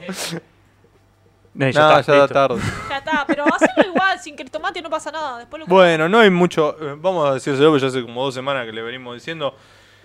Hachimaru murió. Eh, Sí, ¿terminó? eh, también en el camino a su planeta explotó la nave Samurai Gato Espacial. Y. Ah, eh, si querés poner el, el de Hachimaru, total, es más o menos lo mismo. Sí, nadie se da cuenta. gente. Y lo que hicimos fue no aprendemos más y fuimos con la otra serie de Kishimoto. Que Sí, es somos medio salame. Boruto. Para los que no conozcan, haya estado viviendo dentro de un termo los últimos 10 años. Eh, Boruto es la continuación de Naruto, el exitosísimo shonen eh, que formó parte del Big Tree en su momento junto con Bleach y One Piece. Eh, el que más relleno obtuvo, eh, injustamente porque no era tan mal serie como para merecer tanto relleno, tuvo su continuación con las aventuras del hijo hiperactivo de Naruto, Boruto. La serie no está dibujada por Kishimoto, sino que cuenta con la autorización del mismo, está hecha por uno de los asistentes. Eh, Uno hizo Hachimaru y el otro. ocho- exactamente, a uno le dio Hachimaru y al otro le dio eh, Boruto. A vos te doy mi producto insignia para que lo dibuje y haga la historia, yo te doy el visto bueno y al otro yo te doy la historia y vos dibujás esta porquería que se llama Hachimaru.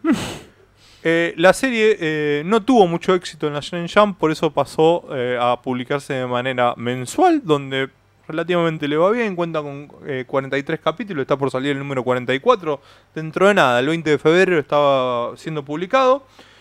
Eh, para los que no conozcan sobre la historia, básicamente, eh, y esto le hago una declaración porque hay mucha gente que está viendo el anime de Boruto, no va a haber spoilers del anime, porque eh, la gente de Boruto aprendió de sus errores. En Naruto pasó que metieron tanto relleno que se volvió algo enfermizo y de hecho más del 50% de la serie tiene relleno. Acá como dijeron, esto es una obra nueva, recién está saliendo. La gente quiere el anime porque quieren el anime. Si lo hacemos vamos a tener que meterle relleno y va a quedar mal. Entonces lo que hicieron es una historia paralela. Una historia paralela que tiene relleno, obviamente, pero es todo relleno. Entonces es como un universo alterno, donde tenemos una serie de lineamiento general, pero que no sigue la historia del manga. Entonces no es considerado relleno, es como hacer relleno pero con trampa. Lo que nosotros vamos a seguir es obviamente la historia del manga, la historia oficial, eh, donde eh, tenemos algunas cositas, tres cosas muy puntuales que, que- que son las que importan. Primero tenemos la relación traumática de Naruto con Boruto. Una relación padre-hijo. eh, Naruto trabaja mucho, no le presta atención a su hijo. Aparece el tío Sasuke que lo entrena. eh, eso también pasa en el anime.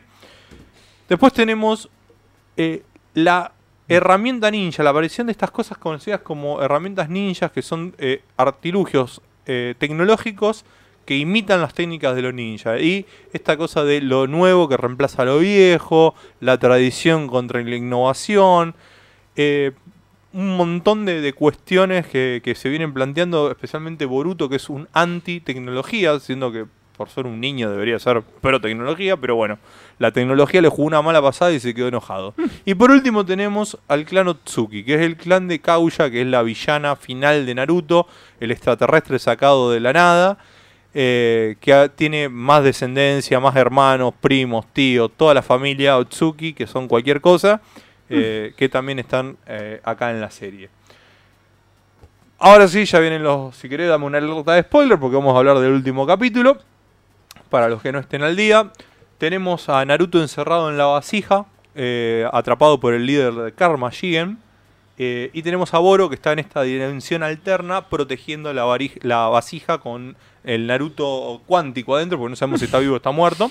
El Naruto de Schrödinger. Sí, eh, la pelea continúa eh, con, la con el enfrentamiento contra Boro, este miembro de, de Karma, de Kara, perdón.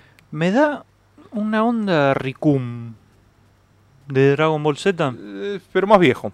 Sí, sí, sí, sí. Bueno, acá un, pro- un problema con Boro eh, y con muchas de las cosas que pasan. Todos tienen infinita cantidad de técnicas. Nadie, no es como en Naruto, eso es algo que por ahí mu- mucho no me gusta, pero si bien es mucho mejor que la última parte de, de- Naruto, que desbarrancaba todos los niveles de poder, acá está más centrado, pero no me gusta que, por ejemplo, tenemos... eh, este Boro tiene eh, de lava, no de fuego, de lava. Jutsu ácido. Jutsu de virus o sea, de, de- no la banda argentina de rock, sino eh, de virus eh, gérmenes. Eh, y encima tiene super regeneración por armas ninja. Algo más le faltaba. Ni siquiera es un malo final. O sea, me parece que, bueno, eh, otro, otra de las cosas que por ahí son para criticarlo un poquito a Boruto. Volviendo un poquito para atrás, Ah, para atrás. lo, sí, lo que sucede para explicar la secuencia. Eh, los- el, el nuevo equipo 7 formado por Sarada, la hija de Sasuke, Boruto, el hijo de Naruto, eh, el hijo Hija. clónico, hijo, hija, hije de Orochimaru clónico, No sé si quiere eh, decir madre o Miyuki, padre, pero y bueno. eh, Kawaki, el huérfano este encontrado con, eh, que es la nueva vasija del- de, de los poderes del clan Otsuki. Eh, formaron el nuevo equipo 7. Se, se enfrentaron a Boro, descubrieron su técnica de virus, entonces él empezó a huir. Le lanza unos shurikens, eh, pero son en realidad una, una finta, porque cuando Kawaki lo ataca con un shuriken normal, eh, resulta que esos shurikens estaban cubiertos con lava, con una chispa explotan. Vemos que Kawaki queda muy dañado en la próxima imagen por la explosión. Mm. Eh, pero él sigue protegiendo la vasija con eh, Naruto adentro. ¿Por qué? Porque Kawaki desarrolló un sentimiento muy fuerte de paternidad, no de paternidad, de lo contrario a paternidad sería. Se siente como el hijo adoptivo de Naruto. Naruto le abrió su corazón, su familia, y Kawaki lo respeta muchísimo, Pero, ¿cu- cosa que Boruto no hace. pero Kawaki no es el que dicen que supuestamente lo va a matar a Naruto. Ah, eso es lo que se vio. No sabemos cómo llegamos a eso. El primer capítulo. Es el primer capítulo. Lo que vemos es que, bueno, el resto del equipo 7 eh, salta a apoyarlo a Kawaki, mientras Boro le dice, ah, Kawaki, te, te ablandaste, antes no eras tan blandito. Hmm. Pero bueno, siguen peleando, haciéndole fintas, vemos que eh, Boruto le, eh, le rompe el brazo, se lo desintegra, sigue pasando con, con un Rasengan, pero acá viene lo de la super regeneración, enseguida se le regenera el brazo. Continúan peleando contra Oro, que parece imparable. Vemos como eh, Sarada le arroja unos shurikens y él usa su jutsu ácido para derretirlos. Es como, está todo muy complicado, los chicos se están quedando sin, sin chakra y Boro se sigue regenerando. Eh, sigue pasando nomás. Ah, esto que hace Kawaki es genial. Activa su karma y le vuela un- la mitad del cuerpo. Y ahora vemos cómo se arrastra y se regenera en un segundo. Y aparece una persona muy desnuda. y acá viene una revelación que se sospechaba, pero que bueno, es la confirmación. Todos los miembros internos de Karma tienen herramientas ninjas que lo que hacen es eh, aceleran su. o lo dan super regeneración instantánea. Incluido, le dice Kawaki, él mismo. Por eso habíamos visto que Kawaki recibía daño y se recuperaba. Eh, él también tiene una herramienta ninja que eh, lo hace recuperarse automáticamente. Vemos que, bueno, eh, continúan peleando contra este señor desnudo, Boro. Y eh, Kawaki le dice, chicos, ustedes vayan, distráiganlo. Seguí pasando, estas son todas imágenes de la pelea. Yo le explico algo a Sarada. Sarada, vos tenés Sharingan. Fíjate que él, el, el núcleo del arma ninja de la recuperación eh, eh, es grandecito, lo tiene que tener en una parte del cuerpo. Pero ¿cómo puede ser si ya lo, rompimos todo el cuerpo? Bueno, vos tenés Sharingan. Fíjate, encontrarlo, decirnos dónde está porque tenemos que atacar ese punto. Vemos que eh, siguen atacándolo. De hecho, ahí van con un ataque doble entre Boruto y, y Kawaki. Mientras Sarada observa. Y ahí ella ve que mientras hace el sello, los sellos no son para hacer la técnica. Los sellos son para mover el punto este de regeneración a través de su cuerpo. Porque ahí vemos que Kawaki le vuela la cabeza. Claro. Pasada imagen, literalmente le cortó la cabeza. Si Y- no estuvo en la mitad de abajo, tiene que estar en la mitad de arriba. Exactamente, pero él se sigue recuperando. Entonces es que Sarada se da cuenta de que lo va moviendo por una protuberancia que tiene en, la- en la piel. Entonces Sarada con su Sharingan lo identifica y dice, ahora ya vi dónde está, pero todos los demás se quedaron sin chakra. Entonces Sarada dice, es hora de que haga algo, que no sea como mi madre Sakura, que no hizo nada en toda la serie de Naruto. Y sale corriendo y pela Chidori. Y acá es donde Boruto se muere de envidia, porque Boruto ama a su tío Sasuke, lo ama más que a su propio padre, y dice, la técnica del tío Sasuke, el Chidori. Y vemos que eh, Sarada sale a toda velocidad y atraviesa a Boro con un Chidori, terminando Y con el capítulo. sí. Lo que suponemos para el próximo capítulo, que es el número 44, que va a salir el 20 de febrero, es que finalmente lo van a haber derrotado porque esta pelea ya lleva como cuatro meses. Claro, Que es relativamente, es relativamente, es asquerosamente larga para una pelea con un personaje que ya nos presentaron que lo único que hace es regenerarse. Eh, igualmente es, es mensual Boruto, ¿no? Es mensual, sí. Así que bueno. Este fue el capítulo del 20 de enero. Va a salir el Eh, próximo, el 20 de febrero. eh, si quieren lo podemos traer. Esperemos que les haya gustado la nueva adquisición de, de Salto Shonen, que es Boruto.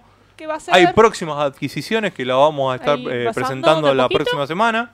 Porque a Boruto no va a salir toda la semana, No, obviamente va a salir Boruto, mensual, eh, así es que mensual. Eh, uno de los chicos dice Boruto está bueno, al igual que Dragon Ball Super, ya que el 20 sale y deberían traerlo. Y mira, no sé qué va a pasar con Dragon Ball Mati Super. es el no más grande fan de Dragon Ball Super y él Lo voy a justificar hasta que me muera. Claro. Eh, realmente, entre las adquisiciones, Dragon Ball Super realmente no estaba, pero al ser mensual, no sé, vamos a ver. Eh, vamos a hacer así, de a, de a poquito vamos a meter uno por... Fernando, sí, Fernando dice, la zarada del manga es mil veces mejor que la gritona del anime.